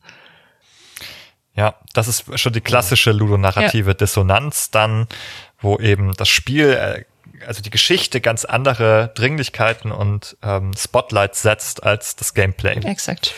Und um ja, im Kleinen Beispiel, natürlich. Um auf das Beispiel von Benny zurückzukommen, ich versuche mir vorzustellen, was, was erwartet denn jetzt der Entwickler, der dann dort das Collectible irgendwie versteckt, irgendwie an einem Ort, wo man nicht nachgucken würde, wenn man gerade unter Zeitdruck steht oder irgendwie sowas. Der erwartet ja dann quasi, der möchte den Spieler belohnen, der so eiskalt und super relaxed und cool dann in dieser Drucksituation die Nerven bewahrt und sagt, okay, ich gucke mich jetzt erstmal hier in Ruhe um, ich gucke jetzt, wie ist die Situation hier, bevor ich mich hier vom Spiel triezen lasse. Ich bin eiskalt, ich bin sehr cool, ich, ich, ich, ich check das jetzt aus. Mhm. Ich kalkuliere ein, dass ich die ersten drei Male sterbe, um die Umgebung zu erkunden. Ja, also das ist ja auch nicht das, wenn du sagst, ich will den Spieler mit meiner Story grippen oder so, dass der irgendwie, irgendwie davon ergriffen ist und dann weiter irgendwie mitfiebert oder so, dann willst du nicht diesen eiskalten Spieler haben, sondern du willst den, den heißen Spieler haben, der heiß darauf ist, zu wissen, wie es weitergeht und so weiter. Und dann nicht so abgebrüht dann erstmal irgendwie alles auscheckt da, irgendwie während der Timer runterläuft bring noch mal ein Beispiel, was ich auch super nervig fand. Das ist aus Quantum Break. Und in Quantum Break, da trifft man mit der Spielfigur den Bruder. Und ja, es ist so, ja, okay, wir wollen jetzt das regeln. Hier, wir, ne, zusammenarbeiten und los geht's. Und dann führt er einen in seine Räume und sagt, hier, da geht's hoch, Fahrstuhl. Und wenn man aber dann nicht ihm folgt, sondern durch die Büroräume läuft, von diesem Areal, dann gibt's da mehrere Collectibles, so Audiologs und sowas und äh, Text, Texte, die man lesen kann. Ja, und dann geht man dahin, ist das so ein Text am PC, geht man, setzt man sich an den PC, liest diesen Zeitungsartikel da oder eine E-Mail oder so, wie man das kennt. Und dann kommt immer der Bruder, hey, hallo, kommst du jetzt mal? Wir wollen weiter. Hallo, ich warte hier. Kommst du jetzt? Lass mal doch jetzt Fahrstuhl fahren, bitte. Wir wollten doch arbeiten. Hallo, was machst du da? Komm jetzt bitte. Komm doch. Oh und das Spiel sagt aber, hier sind fünf Collectibles in der, im Areal. und du musst die lesen, während diese Figur dir dazwischen quatscht, dass du kommen sollst. Hä? Ja, das klingt sehr unlogisch. Das klingt unangenehm, ja. ja. Das ist richtig schlechtes Spieldesign. Das würde ich jetzt mal echt sagen das fand ich ziemlich, das fand ich schon ziemlich bescheuert an der Stelle. Also ah. hat sich darüber niemand Gedanken gemacht. Also entweder oder. Also dann packt es doch nicht in diese selbe Szene, dann macht die Collectibles woanders hin. Macht mich ein bisschen betroffen, muss ich sagen, ja. Ja, ja, ist traurig.